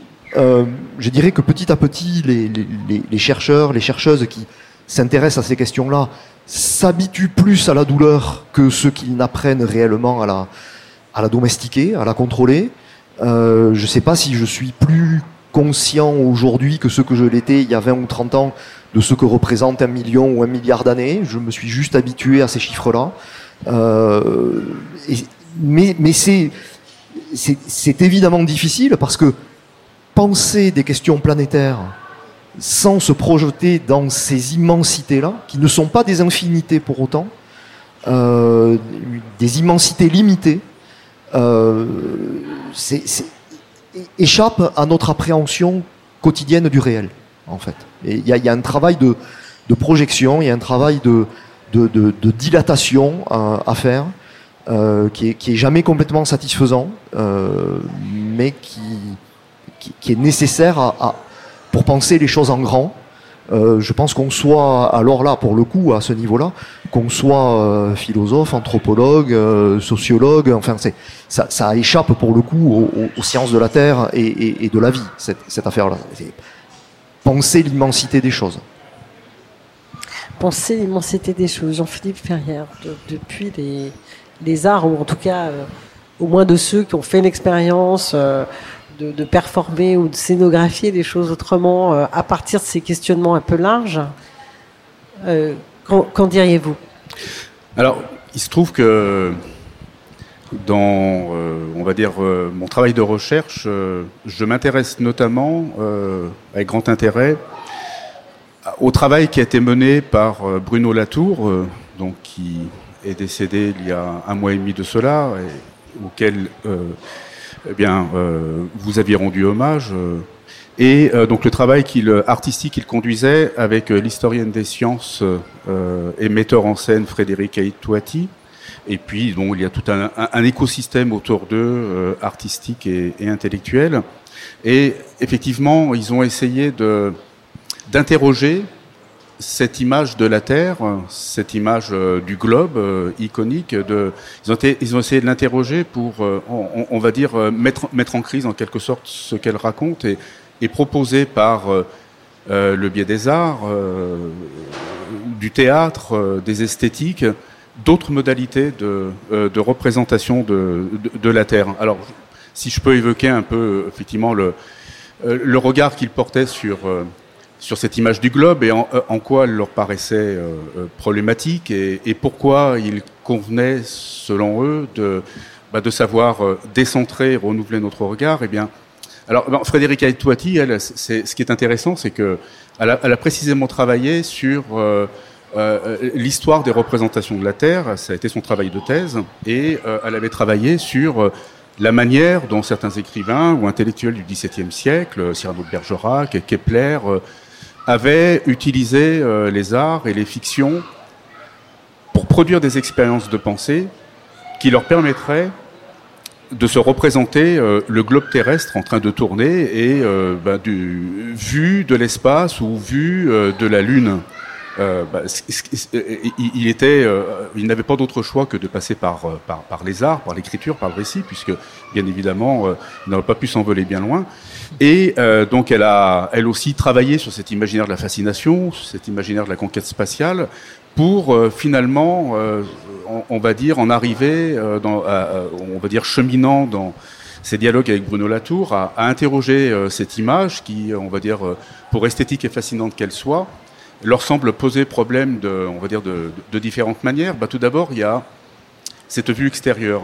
Le fait que l'on va contempler le monde, que on va regarder la Terre, on va regarder la, nature d'un euh, d'un point de vue extérieur. Alors certains ont pu dire, ben, finalement, euh, c'est aussi une manière un peu de, de faire écho à, euh, on va dire à ce point de vue la modernité, cette ontologie naturaliste qui a été théorisée par Philippe Descola, cette idée que voilà il y aurait une extériorité entre le point de vue humain et, et la nature, et puis aussi voilà euh, leur semblait-il à, Bruno Latour et à Frédéric Aitouati, finalement cette vue d'un point de vue de nulle part, vous disiez tout à l'heure, euh, d'un point de vue de Sirius, comme on dit dans, micro, dans Micromégas de, Voltaire, finalement, euh, bah, elle ne nous dit rien du monde vivant.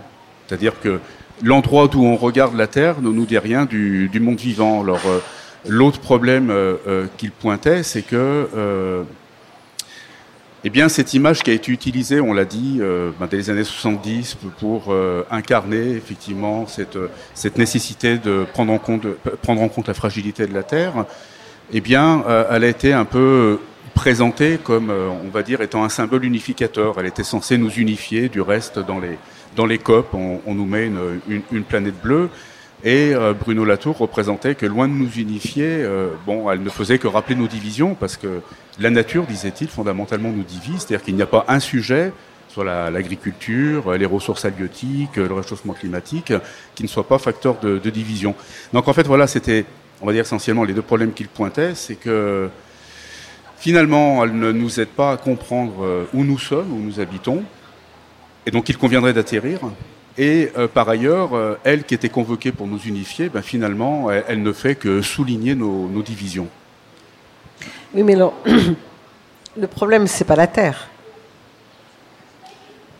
C'est l'usage qu'on en fait. C'est l'usage qu'on en fait. Oui, oui. Nous. C'est-à-dire une toute petite partie du monde des vivants.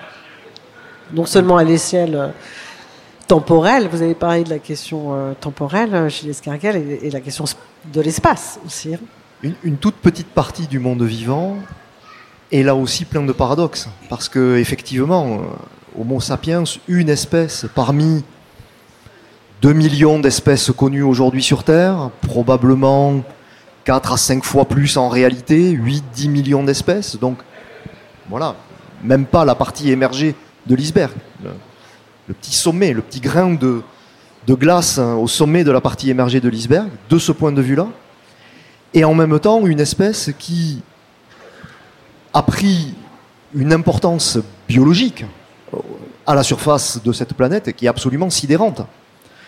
Euh, quand on sait aujourd'hui que, par exemple, sur les 5500 espèces de mammifères hein, qui vivent sur Terre à côté de nous, nous sommes une de ces 5500 espèces de mammifères vivant sur Terre aujourd'hui.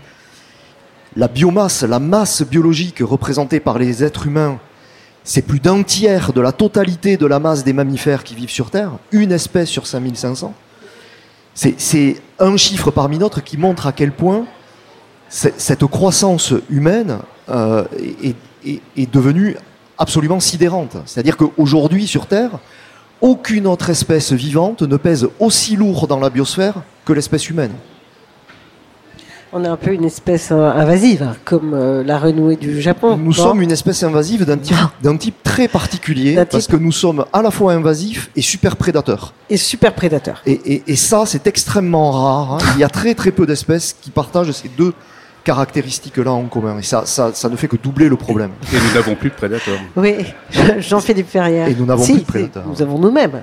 On est capable de s'auto. Euh, nous sommes notre propre loup. On est effectivement. exactement. Alors oui, je, je, voulais rebondir sur. Euh, voilà, je, vais essayer de de rebondir sans trop, on va dire sans, sans, trop monopoliser la parole. J'ai essayé de m'arrêter tout à l'heure. Je vous arrêterai si voilà. vous. Bon. Voilà. Euh, on parlait effectivement de cette, euh, relation à l'espace, au temps, la relation entre les humains et les espèces. On, est au cœur effectivement du, ici du, travail qu'on menait, enfin et que, mène toujours, puisque depuis quelques années, un, comédien Duncan Evenou avait remplacé Bruno Latour quand il, avait commencé à être très malade. Mais effectivement, euh, y a, un, mot euh, euh, revenait souvent dans le spectacle, c'était celui de désorientation. Désorientation, disait-il, spatiale et temporelle. Parce qu'en fait, voilà, dans ces spectacles, il faut quand même les nommer, dont Bruno Latour a pu présenter des conférences performées, boostées, comme il disait, qui s'appelait Inside, et puis après Moving Horse, et puis il y a eu Viral, mais donc là c'est euh, voilà, Duncan Evenou qui, qui a euh, présenté euh, Viral. Et dans les, deux premiers spectacles, Bruno Latour parlait de désorientation spatiale et temporelle. Alors la désorientation spatiale, eh bien, j'y faisais référence à l'instant, c'est-à-dire que voilà, cette image fascinante ne nous dit rien du monde dans lequel nous vivons, elle ne nous aide pas à comprendre où nous sommes. Et par conséquent, eh bien, il faudrait atterrir. D'où la référence à son essai qui a été écrit au moment où ils étaient également en train de créer euh, Inside ou Atterrir, comment s'orienter en politique. Et euh, voilà, cette désorientation spatiale, disait-il, se double d'une désorientation temporelle, puisque euh, eh bien, euh, nous avons eu à prendre conscience que bah, l'histoire humaine télescopait l'histoire géologique et que voilà avec des échelles de temps qui paraissaient complètement incompatibles eh bien il fallait se faire à l'idée que la petitesse de l'histoire humaine là depuis on va dire alors selon les datations controversées qu'on peut donner, 1950, 1850, euh, euh, début du XVIIIe siècle, voire avant, enfin bref, on va dire depuis le début de l'Anthropocène, eh bien, l'histoire humaine et l'histoire géologique viennent de se télescoper, ce que Bruno Latour a appelé, reprenant le concept d'un autre philosophe, une géohistoire. bien.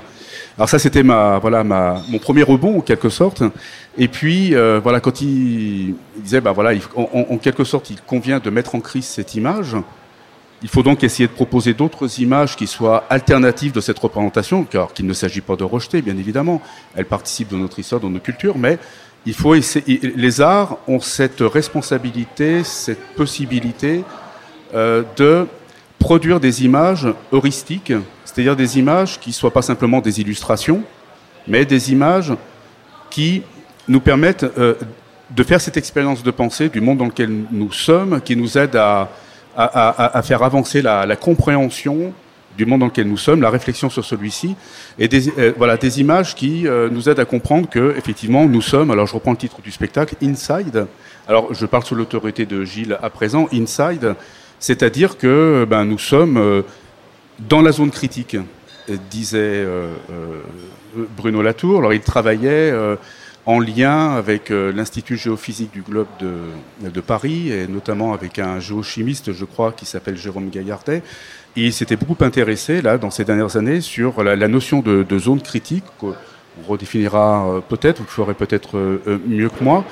Voilà, qui l'intéresse énormément et qui lui semblait-il racontait mieux ben, l'endroit où nous nous trouvons et notamment eh bien ce, monde qui se caractérise par le fait que les vivants sont dans des relations d'interdépendance, d'interconnexion, d'enchevêtrement, de tissage, euh, euh, disent-ils également euh, beaucoup par, par métaphore.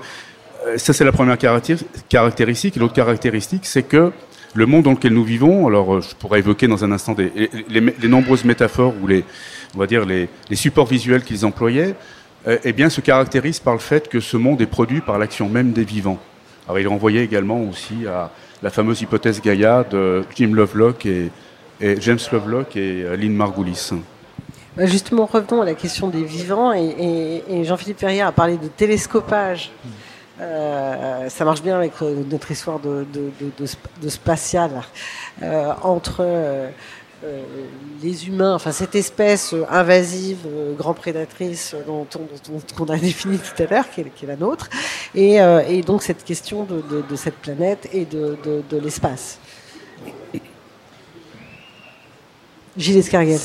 C'est pas le moindre des paradoxes dans cette affaire que Blue Marble nous montre une planète, elle nous montre une nature dans laquelle de fait on ne voit pas le vivant on le devine avec quelques teintes verdâtres euh, à, différents endroits, mais après tout, ce vert-là pourrait être euh, tout autre chose que, euh, que, du, vivant. c'est vrai que c'est pas sa caractéristique. Hein. C'est ça. C'est le marbre bleu, blue marble. Exactement. Parce que c'est le liquide finalement qui apparaît le plus. Exactement. on, y voit l'eau, qui est de fait une condition nécessaire et, indispensable à l'épanouissement de, de, la vie organique. Mais euh, ça n'est pas parce qu'il y a de la vie qu'il y a de l'eau. C'est parce qu'il y a de l'eau qu'il y a de la vie. C'est dans l'autre sens que ça, que, que, ça fonctionne. Et, et du coup, oui, il y a cette, euh, ce paradoxe que la nature que l'on voit sur cette, euh, sur cette image n'est pas une nature où spontanément on y voit et on y pense le vivant. Euh, et pourtant, c'est là que le vivant est.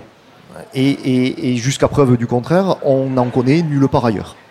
Non pas qu'il n'y en ait pas, il y en a sûrement ailleurs, mais c'est un ailleurs qui nous est euh, totalement inaccessible et qui, de fait, euh, aujourd'hui en tout cas, n'existe pas pour nous concrètement.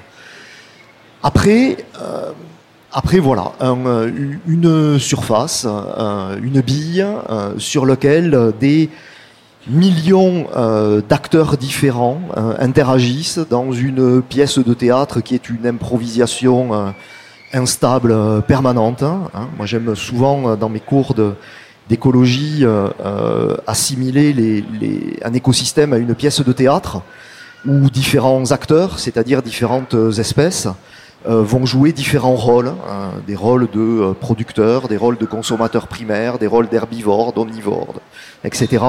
Et, et où chaque acteur joue un ou plusieurs rôles, parce que parfois c'est le cas dans cette pièce de théâtre, et où chaque rôle est habité par un ou plusieurs acteurs.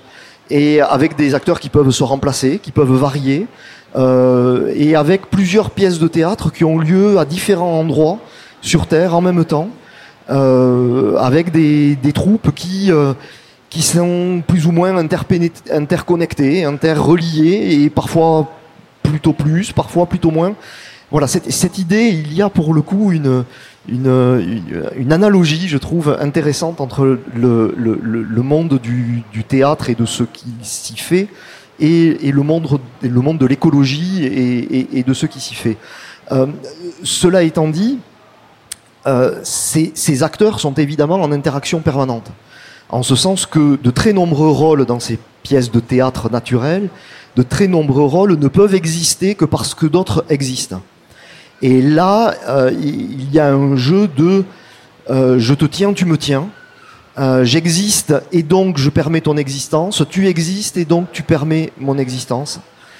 Ce qui rend à la fois cette pièce de théâtre extraordinairement robuste par bien des aspects et en même temps très fragile parce qu'évidemment, si jamais certains rôles clés viennent à disparaître, alors c'est en cascade de nombreux rôles qui peuvent à leur tour disparaître.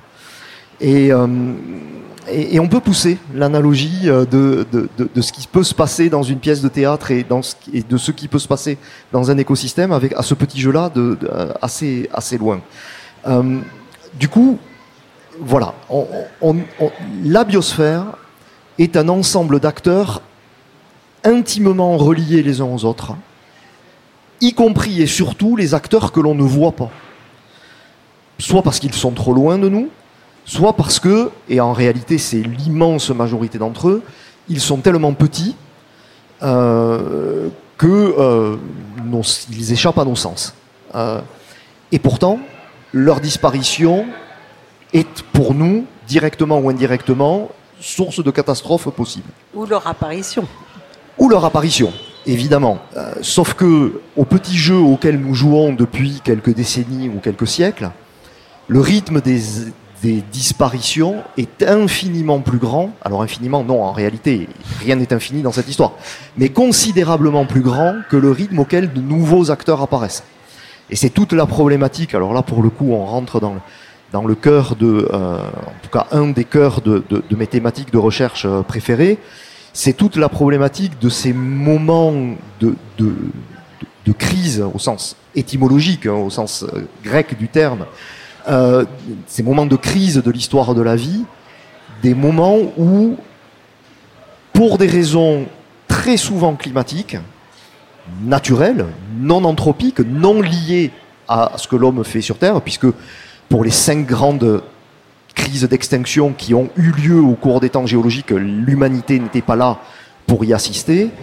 Euh, ces moments-là sont des moments de déséquilibre fondamentaux. Euh, des déséquilibres où, pendant quelques milliers à dizaines de milliers d'années, ce qui représente déjà des temps très longs pour nous, des milliers à dizaines de milliers d'années, la diversité des acteurs présents sur Terre décroît parce que beaucoup plus d'acteurs meurent que ce qu'il n'en est, que ce qu'il n'en apparaît. Ces moments de déséquilibre très profond sont évidemment problématiques parce que, en l'espace de quelques milliers à dizaines de milliers d'années, c'est 50, 60, 80, 90% de tout ce qui vit sur Terre qui disparaît. Ce qui évidemment laisse de très grands vides, euh, des vides qui sont comblés. Ensuite, le vivant ne s'arrête jamais. Et ce dont nous parlons aujourd'hui quand on parle d'Anthropocène n'est évidemment pas une histoire de la fin de la vie, c'est une histoire de la fin de certaines vies, évidemment, mais pas de la vie euh, dans, son, euh, dans son ensemble. Mais euh, voilà, lorsque de la vie disparaît sur Terre et en cascade entraîne la disparition d'autres vies, évidemment, ça chamboule fortement euh, le- le- le- les équilibres biologiques et physico-chimiques au sein de la biosphère. Et, et- et ça n'est pas la fin, mais le renouveau euh, qui, qui suit derrière ces moments de crise est un renouveau qui met des centaines, voire des milliers de fois plus longtemps à se mettre en place. hein. si on veut prendre quelques chiffres pour fixer les idées, là où il faut quelques milliers à dizaines de milliers d'années pour faire disparaître 90% de tout ce qui vit sur Terre, il faut à minima quelques millions d'années pour qu'une nouvelle biodiversité se reforme par le jeu naturel de l'évolution des espèces tel que euh, on le comprend euh, depuis plus de 160 ans maintenant et les travaux de, de Darwin et de Wallace. Voilà, donc un déséquilibre dans des rapports de force entre des dynamiques d'apparition et des dynamiques d'extinction et un déséquilibre dans des rapports de force sur les durées de ces phénomènes. Voilà. Quand on détruit 100 à, à 1000 fois plus vite que ce que l'on reconstruit, et c'est probablement même pire dans l'Anthropocène, alors évidemment, ça signifie que là où la crise peut être un projet d'humanité, sans porter de jugement de valeur sur ce projet, l'histoire qui s'en suivra, l'histoire d'une reconstruction, ne sera pas un projet d'humanité. Parce que l'humanité n'attendra pas quelques millions d'années que se reforme une biosphère normalement euh, diversifiée. Euh, ça n'est pas, ça n'est pas un projet pour nous. Voilà. Oui, deux choses. Je, je- je- après, je vous passe la parole, Jean- Jean-Philippe Ferrière. Deux choses que vous avez, euh, que je, je- non pas que je reprécise, mais que je, redis un peu lourdement. Euh, la vie sur Terre ne va pas s'arrêter parce que la, vie a cas. besoin de trois choses. hein, si, si je me rappelle bien, elle a besoin, elle a besoin d'eau, elle a besoin d'énergie Donc elle est dépendante du, du soleil. hein, et elle a besoin de nutriments. Ça, c'est- ça, c'est la base. Et ensuite, la la se, base. se- se- se décompose dans, dans- dans des systèmes plus ou moins complexes. Ça, c'est la première chose. La deuxième chose que vous dites aussi qui est, qui est très importante, c'est que cette planète a vécu déjà de nombreuses crises. Euh, c- c- cinq crises, vous avez parlé de- Cinq grandes, Ouais, oui. En, réalité, on en dénombre plusieurs dizaines, mais cinq majeures, où plus de la moitié de tout ce qui vit sur Terre disparaît en l'espace de quelques milliers à dizaines de milliers d'années. Voilà, mais la grande, la, la- la grande nouveauté, je veux dire, au-delà de, de- de la responsabilité, on va dire, de, de- des effets de nos activités sur le- les, les changements qu'on voit s'opérer aujourd'hui, et peut-être, je ne sais pas si on aura le temps d'en parler, c'est l'accélération. Parce que c'est très important ce que vous dites sur les questions temporelles, c'est que là, il y a un phénomène nouveau. C'est pas des phénomènes qu'ils soient, on va dire, du 18e, euh, du 19e euh, ou de l'après-deuxième guerre mondiale, il y a 70 ans, enfin 80 ans à peu près, c'est tout petit, c'est tout petit à l'échelle temporelle. Mais par contre, les accélérations temporelles sont absolument phénoménales. Et ça, c'est nouveau. Ça, c'est nouveau. Effectivement, ce qui est en train de se passer n'est pas homogène à ce que nous appelons en paléontologie les grandes crises d'extinction. Euh, ce qui s'est passé au cours des deux derniers siècles, les recensements sont difficiles à calibrer, mais on est probablement autour de 1, 2, 3, peut-être 5% de toutes les espèces vivantes sur Terre qui ont disparu au cours des deux derniers siècles. Ça, même dans une période de grande crise d'extinction géologique, c'est de l'inédit, c'est du jamais vu. Euh, à l'échelle des temps géologiques, quand on est dans une grande crise d'extinction, on est sur des rythmes, des vitesses d'extinction qui sont 10 à 100 fois plus faibles que ceux que l'on vit aujourd'hui. Donc là, effectivement, on est sur une, sur une rapidité du phénomène qui est extrêmement inquiétante en ce sens que on a différentes euh, sources euh, de, connaissances, et empiriques, c'est-à-dire en termes d'observation, et théoriques, qui nous montrent très clairement que plus le processus est rapide, et plus il est dangereux pour le vivant, plus il est susceptible de nous amener très très loin dans un effondrement de la biodiversité. Voilà, donc euh, ça n'est pas qu'une question de pourcent d'extinction, c'est une question de, combinaison entre la quantité de ce que l'on perd et la vitesse à laquelle on le perd. Et, là, effectivement, on est un à deux ordres de grandeur au-dessus de ce qui se passe normalement euh, dans une grande crise d'extinction. On est dans une super grande crise d'extinction, même si on n'en est qu'au tout début en réalité. Et là, il y a quand même peut-être quelque chose pour terminer euh, sur ce sujet, en tout cas pour moi, à, à dire là-dessus, c'est que si effectivement, et c'est très certainement le cas, nous avons perdu, disons, 1 à 5% des espèces vivantes au cours des deux derniers siècles, nous ne sommes pas encore de fait au cœur d'une grande crise d'extinction. L'irréparable n'a pas encore eu lieu. Euh, raison de plus pour, pour s'y intéresser et pour faire tout ce que l'on peut pour éviter que l'irréparable ait lieu. Ah, Voilà, ça nous donne une note euh, quand même un peu de- d'espérance.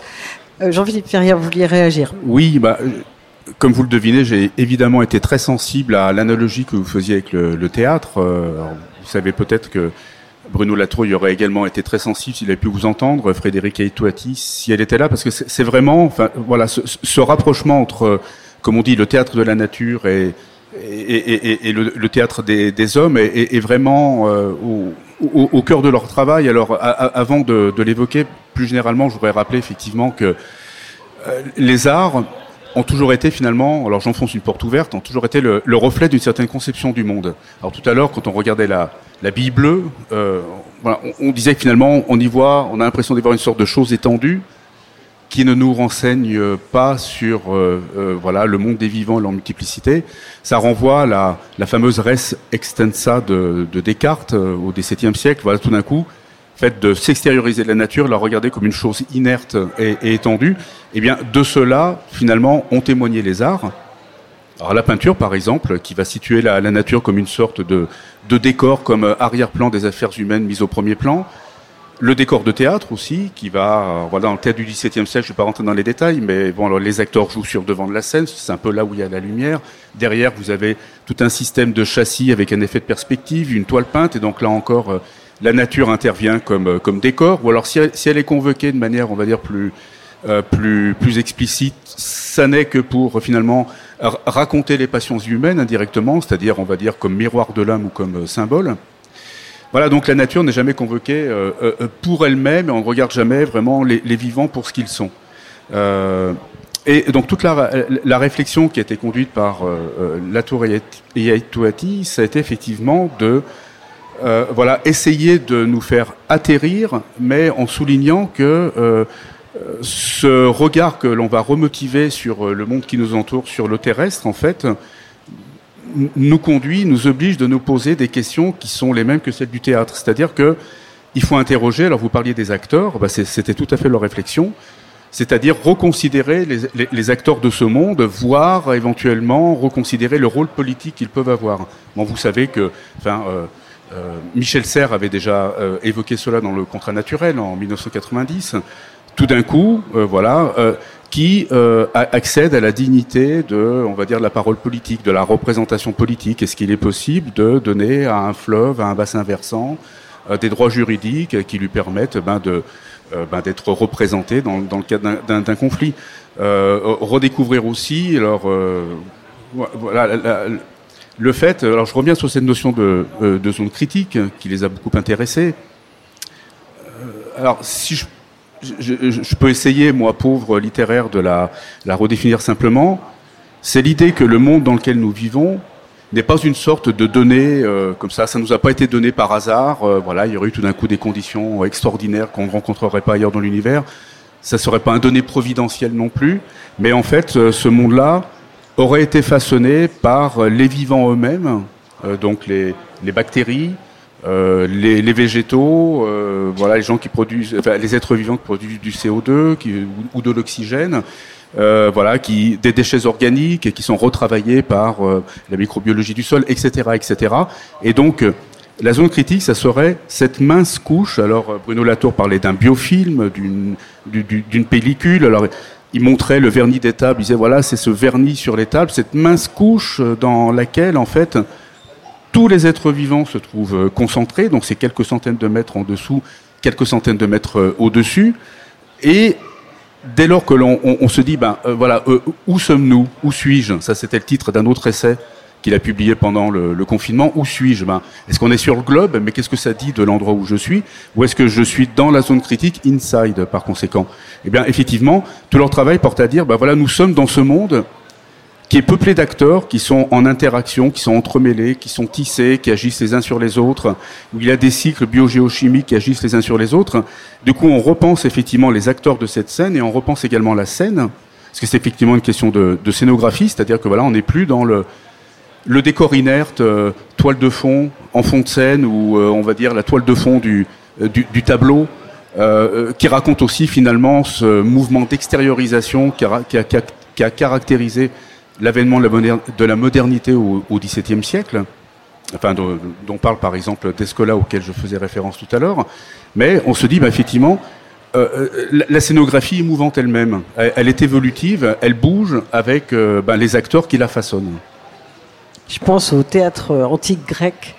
Je oui. pense à ce peut-être le plus beau site que je connaisse, qui est celui de Delphes, et où à l'époque, le fond de scène est le paysage et donc quelque chose qui est, qui est en mouvement. Hein.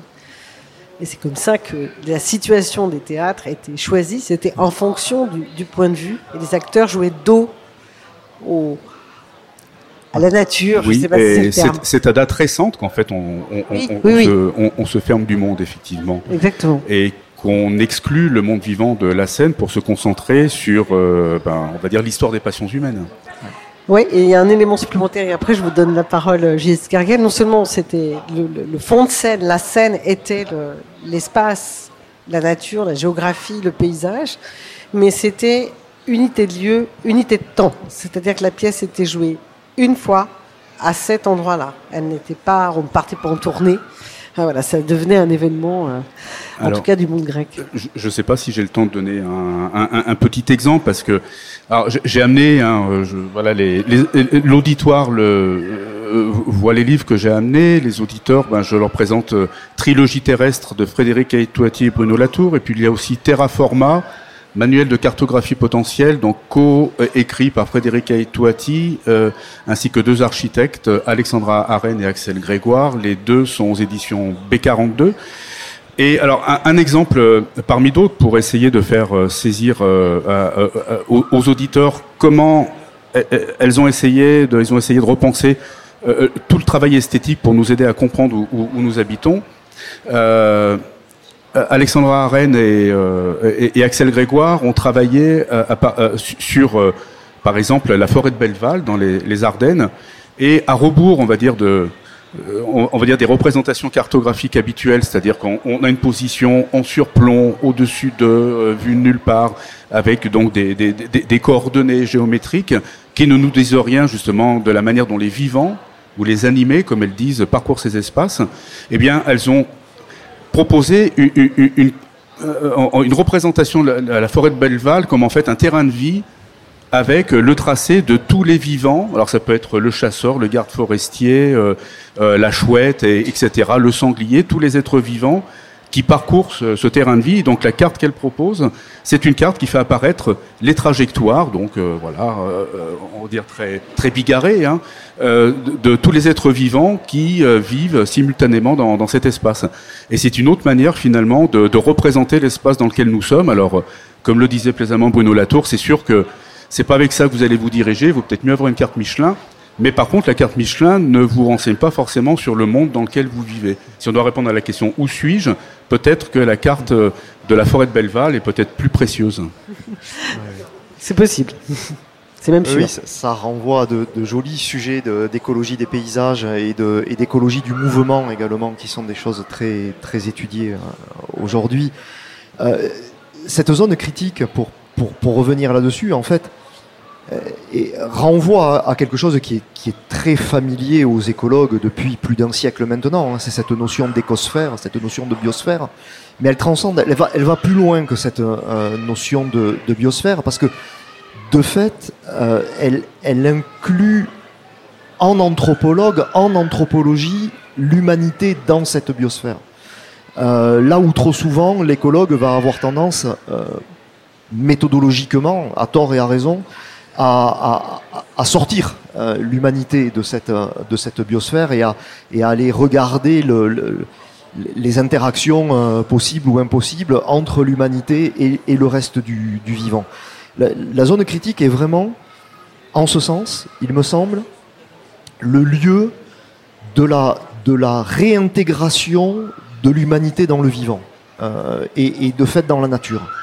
Et, et- c'est quelque chose qui, peut-être dit comme ça, peut sembler aller de soi, mais qui ne va pas de soi tant, si systématiquement et méthodologiquement l'activité, la- la- la- l'approche scientifique du, réel, y compris en écologie, tend à, euh, à, abstractiser la nature indépendamment de l'existence de l'humanité. Ce que, euh, ce que dit la zone critique, et en cela je suis très, très heureux euh, du, titre du euh, laboratoire dans lequel je travaille aujourd'hui, où on a à la fois les, des systèmes anthropisés et non anthropisés, naturels, euh, mais, mais finalement, rien n'est plus non anthropisé sur Terre aujourd'hui. Descola a très bien montré ça aussi, y compris des objets que l'on tend à, à, à imaginer comme étant profondément naturels, je pense à, à la forêt amazonienne par exemple, euh, n'auraient rien à voir avec ce, qu'elle est aujourd'hui si l'humanité n'était pas là depuis, depuis 10 à 12 000 ans et ne ferait pas de l'agroforesterie dans cette, dans cette forêt amazonienne. La forêt amazonienne n'est pas du tout naturelle de ce point de vue-là. Euh, et, bien avant de la déforester pour, euh, pour y élever des, des, des bœufs ou pour y planter euh, des palmiers. Euh, la planète, la planète sur laquelle nous vivons, et il n'y en a pas d'autre, n'est plus un monde naturel. Euh, que ça nous plaise ou pas, euh, c'est ainsi. Euh, à partir du moment où l'humanité a commencé à croître exponentiellement en usage d'énergie, l'énergie n'étant jamais que notre capacité à transformer l'environnement dans lequel nous vivons, cette croissance exponentielle de notre addiction énergétique fait que nous avons dénaturé euh, la biosphère euh, et, nous nous sommes nous-mêmes embarqués dans une aventure euh, qui, qui, est, susceptible de compliquer considérablement notre, nos conditions d'habitabilité et, et, donc notre, notre avenir. Comment est-ce qu'on peut penser une nature qui n'est plus une nature? Une nature dans laquelle nous sommes, euh, c'est le monde vivant qui nous a fait naître. Sans ce monde vivant, nous ne serions pas et, euh, nous ne serons pas, très clairement. Mais cette nature, pour autant, nous l'avons déjà très profondément modifiée, consciemment pour partie, inconsciemment euh, pour, euh, pour une autre. Euh, il ne s'agit plus, il ne s'agit pas en aucun cas de se dire arrêtons de modifier la nature, ça n'aura pas lieu. La question est comment est-ce que nous pouvons habiter ce monde, comment est-ce que nous pouvons habiter cette nature de façon à ne pas empêcher sa propre existence et donc de façon à ne pas empêcher notre propre existence? Euh, et, et, on revient un petit peu finalement à cette, cette forme de, de mise en abîme qu'il y a dans cette, dans, dans cette Blue Marble, qui est que nous sommes dedans et en même temps nous sommes dehors. Nous sommes une des conséquences de l'existence euh, de la vie sur Terre. Nous sommes également la cause d'une modification très profonde de cette vie aujourd'hui et comment on va plus loin? Alors justement, je, vais, je, vais, décaler, il nous reste quelques minutes, un tout petit peu le, le, le débat vers, euh, mais, mais, qui rebondit avec tout ce qui vient d'être dit évidemment. Donc pour affronter, euh, comme vous l'avez dit, l'humanité en fait est à la fois le problème et la solution. Et comme vous me l'avez dit l'autre jour, cette image est l'illustration du problème et de la solution, puisqu'il a fallu un nombre considérable d'énergie pour arriver à prendre ces photos à 30 000 km d'ici. Et donc, euh, voilà. Donc, puisqu'on est le problème et la solution, sur le problème, je crois qu'on est tous d'accord. Euh, tous les deux, là où vous êtes, vous, travaillez aussi euh, donc euh, sur, sur ce qu'on appelle, en tout cas un certain nombre d'entre nous appellent l'anthropocène, c'est-à-dire l'époque dans laquelle nous sommes. nous sommes. vous travaillez en, tant qu'enseignant, chercheur, à un enseignement, on va dire, post-disciplinaire ou transdisciplinaire. Vous, vous réfléchissez à ces questions-là pour pouvoir justement être aussi dans une forme d'énergie par rapport aux, différents chemins qui sont à inventer. Et donc je voudrais qu'on on, on parle, on a quelques minutes hein, de, de, ça, de cette question du, du transdisciplinaire ou post-disciplinaire pour aborder les sujets qu'on doit aborder. Alors, je vais récupérer, euh, je vais reprendre au, vol deux mots que vous venez de prononcer, transdisciplinaire et aussi énergie. Alors, je vais peut-être commencer par le, mot énergie qui nous conduira au transdisciplinaire. C'est-à-dire que, voilà, l'INSA Lyon euh, s'est emparé de ces questions, euh, on va dire de, manière très investie, très structurée depuis trois ans. C'est-à-dire qu'on a, on a engagé un chantier avant le confinement et euh, on a commencé à proposer un certain nombre d'initiatives pédagogiques euh, auprès des étudiants. C'est rapidement posé une question, vous parliez d'énergie. Ben, que fait-on euh, en quelque sorte de l'énergie que suscitent ces questions-là? Voilà, qu'on prend en, en, pleine face, les affects. Comment on réagit à ça émotionnellement? Comment on va aborder ça avec les élèves? C'est-à-dire qu'il faut à la fois être précis, il faut documenter la crise, comme on dit, il faut leur faire comprendre comment on en est arrivé là, mais euh, il s'agit aussi de tracer des perspectives. Euh, comment faire euh, Quels sont les futurs possibles Quels sont les leviers d'action Alors si je parle d'énergie, bah, c'est parce qu'en fait, les enseignants, les artistes, euh, les chercheurs, les, les, élèves ont affaire avec leurs propres affects. Alors on, l'a souligné, euh, je sais que Valérie Masson-Delmotte à un moment donné avait évoqué le fait que les scientifiques doivent faire avec leurs propres affects, y compris quand ils viennent communiquer auprès du grand public. Donc il a fallu à un moment donné qu'on euh, qu'on qu qu arrive, on va dire, à dépasser peut-être euh, un certain état. Euh, parfois, ces nouvelles peuvent générer de la, sidération, euh, du, désespoir, enfin, de l'inquiétude, de l'éco-anxiété, dit-on à propos de la jeune génération.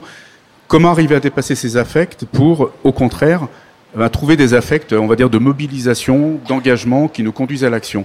Et en fait, ben voilà, no notre travail à l'INSA a été vraiment guidé par cette volonté-là Parce qu'au au début, on l'avait peut-être pas assez bien perçu. Et euh, les premières expérimentations nous ont valu un, peu un retour boomerang où les élèves nous ont dit mais enfin euh, on va jeter dans le canal de Miribel Jonage. Enfin voilà. Et du coup effectivement ça nous a aidé peut-être à structurer notre travail et effectivement à, travailler vraiment cette approche transdisciplinaire. Donc ça fait trois ans que euh, à, tous les étages de la maison, c'est-à-dire les, cinq années du, cursus dans tous les départements, y compris dans euh, le département, alors on appelle ça le FIMI, formation initiale au métier de l'ingénieur, euh, euh, eh bien on, on essaye de, former les, élèves aux, problématiques de l'anthropocène, de la crise écologique et des enjeux climat-énergie, en privilégiant une approche transdisciplinaire, c'est-à-dire que concrètement, il y a dans tout l'établissement plusieurs dizaines, voire plusieurs centaines de collègues qui sont investis dans ce travail-là, pour que effectivement euh, euh, ces problématiques soient abordées par le prisme de la chimie, la thermodynamique, de la physique, des mathématiques, mais aussi effectivement des humanités avec toutes les composantes qui la caractérisent, peut être la, sociologie, l'histoire des techniques, l'anthropologie et, les arts également, parce que on est face à un problème systémique euh, et, il est important qu'il soit abordé par euh, tous les prismes de, de ces disciplines-là.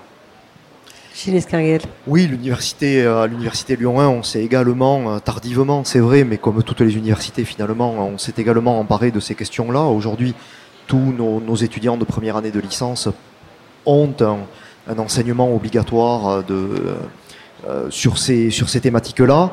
Euh, notre préoccupation a également été, mais elle l'est en réalité de toutes les équipes pédagogiques qui ont, je pense, à, de toutes les façons à, travailler sur ces sujets-là, euh, a également été comment, euh, comment éviter qu'un constat euh, froid et, rationnel, puisque c'est quand même a priori notre métier au moins au départ, ne se transforme en dépression générale pour, pour, pour tous nos étudiants, ce qui est évidemment pas le but de, de l'opération.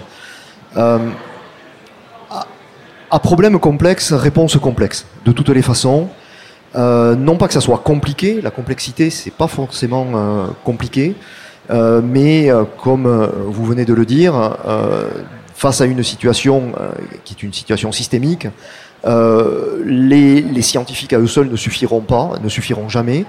Ils sont indispensables pour poser le constat, pour établir les faits. Ils sont totalement inopérants pour, en tout cas, escalité, pour, pour penser les solutions parce que la solution à l'Anthropocène ne sera jamais euh, une simple somme de solutions technoscientifiques qui, de toutes les façons, pour la plupart d'entre elles, ne feront qu'empirer les problèmes. Euh, donc, euh, penser euh, une solution, des solutions, parce qu'il n'y aura pas qu'une, il y aura des solutions dans l'Anthropocène. C'est évidemment penser une question politique, euh, c'est penser une question anthropologique, c'est penser une question sociologique, et, et ces disciplines-là sont, sont, sont incontournables ces, ces axes de pensée-là et ces axes de compréhension du monde là sont, sont tout aussi indispensables que la physique, euh, la biologie ou, euh, euh ou la chimie. Euh, cela étant dit, le ressort et l'espérance euh, qu'il peut y avoir là-dedans, elle est euh, dans la trajectoire de chacun et dans la trajectoire collective. Moi, je suis intimement persuadé que euh, nous ne mettrons jamais en œuvre de solutions actives et opérantes euh, tant que nous serons aussi massivement ignorants et inconscients de la réalité de la situation. Donc, parce que nous le sommes. N'en déplaise à, nos grands médias qui s'amusent à nous faire croire qu'on nous en parle tous les jours et donc on a compris, euh, en réalité on ne comprend rien ou presque. Hein. quand je dis on, c'est l'ensemble de, de, la population, et je me mets dedans, on ne comprend rien ou presque à la réalité de la situation. Donc, établir le constat, établir les faits, mettre en lumière les causes et les conséquences des choses, me semble être encore aujourd'hui malheureusement un préalable indispensable. Et, euh, je le vois, nous le voyons avec nos étudiants euh, en première année, euh, on est très très très très loin du compte. C'est-à-dire que quand bien même on a face à nous des étudiants qui nous disent qu'on leur parle de ces sujets depuis le collège et qui en ont marre d'entendre parler de ces sujets-là, en réalité, ils ne savent quasiment rien de la situation. Rien. Ça offre des marges de progression, en tout cas. Ça, c'est immense, sûr. immense, immense. immense. Une micro-phrase, c'est vraiment, la promis. Voilà. Alors, en, en- en substance, la crise que nous traversons n'est pas simplement une crise technique, euh, économique et politique, mais c'est aussi une crise euh, culturelle et, euh, pour paraphraser Baptiste Morisot, une crise de notre euh, sensibilité dans notre relation euh, au monde vivant. Et c'est donc pour ça qu'il faut avoir une approche systémique de ce problème. Eh bien, écoutez, messieurs, euh, je vous arrête. Malheureusement, cette heure était passionnante. Je vous remercie tous les deux, Gilles Carriel, Jean-Philippe Ferrière. Merci à vous. On continuera ailleurs. Bonsoir. Bonsoir. Les mercredis Bonsoir, merci. d'Anthropocène. Chaque semaine, Chaque mercredi, un plateau radio pour débattre des mondes urbains anthropocènes. un rendez-vous pour mieux comprendre les enjeux des mondes urbains anthropocènes. Produit par l'école urbaine de Lyon.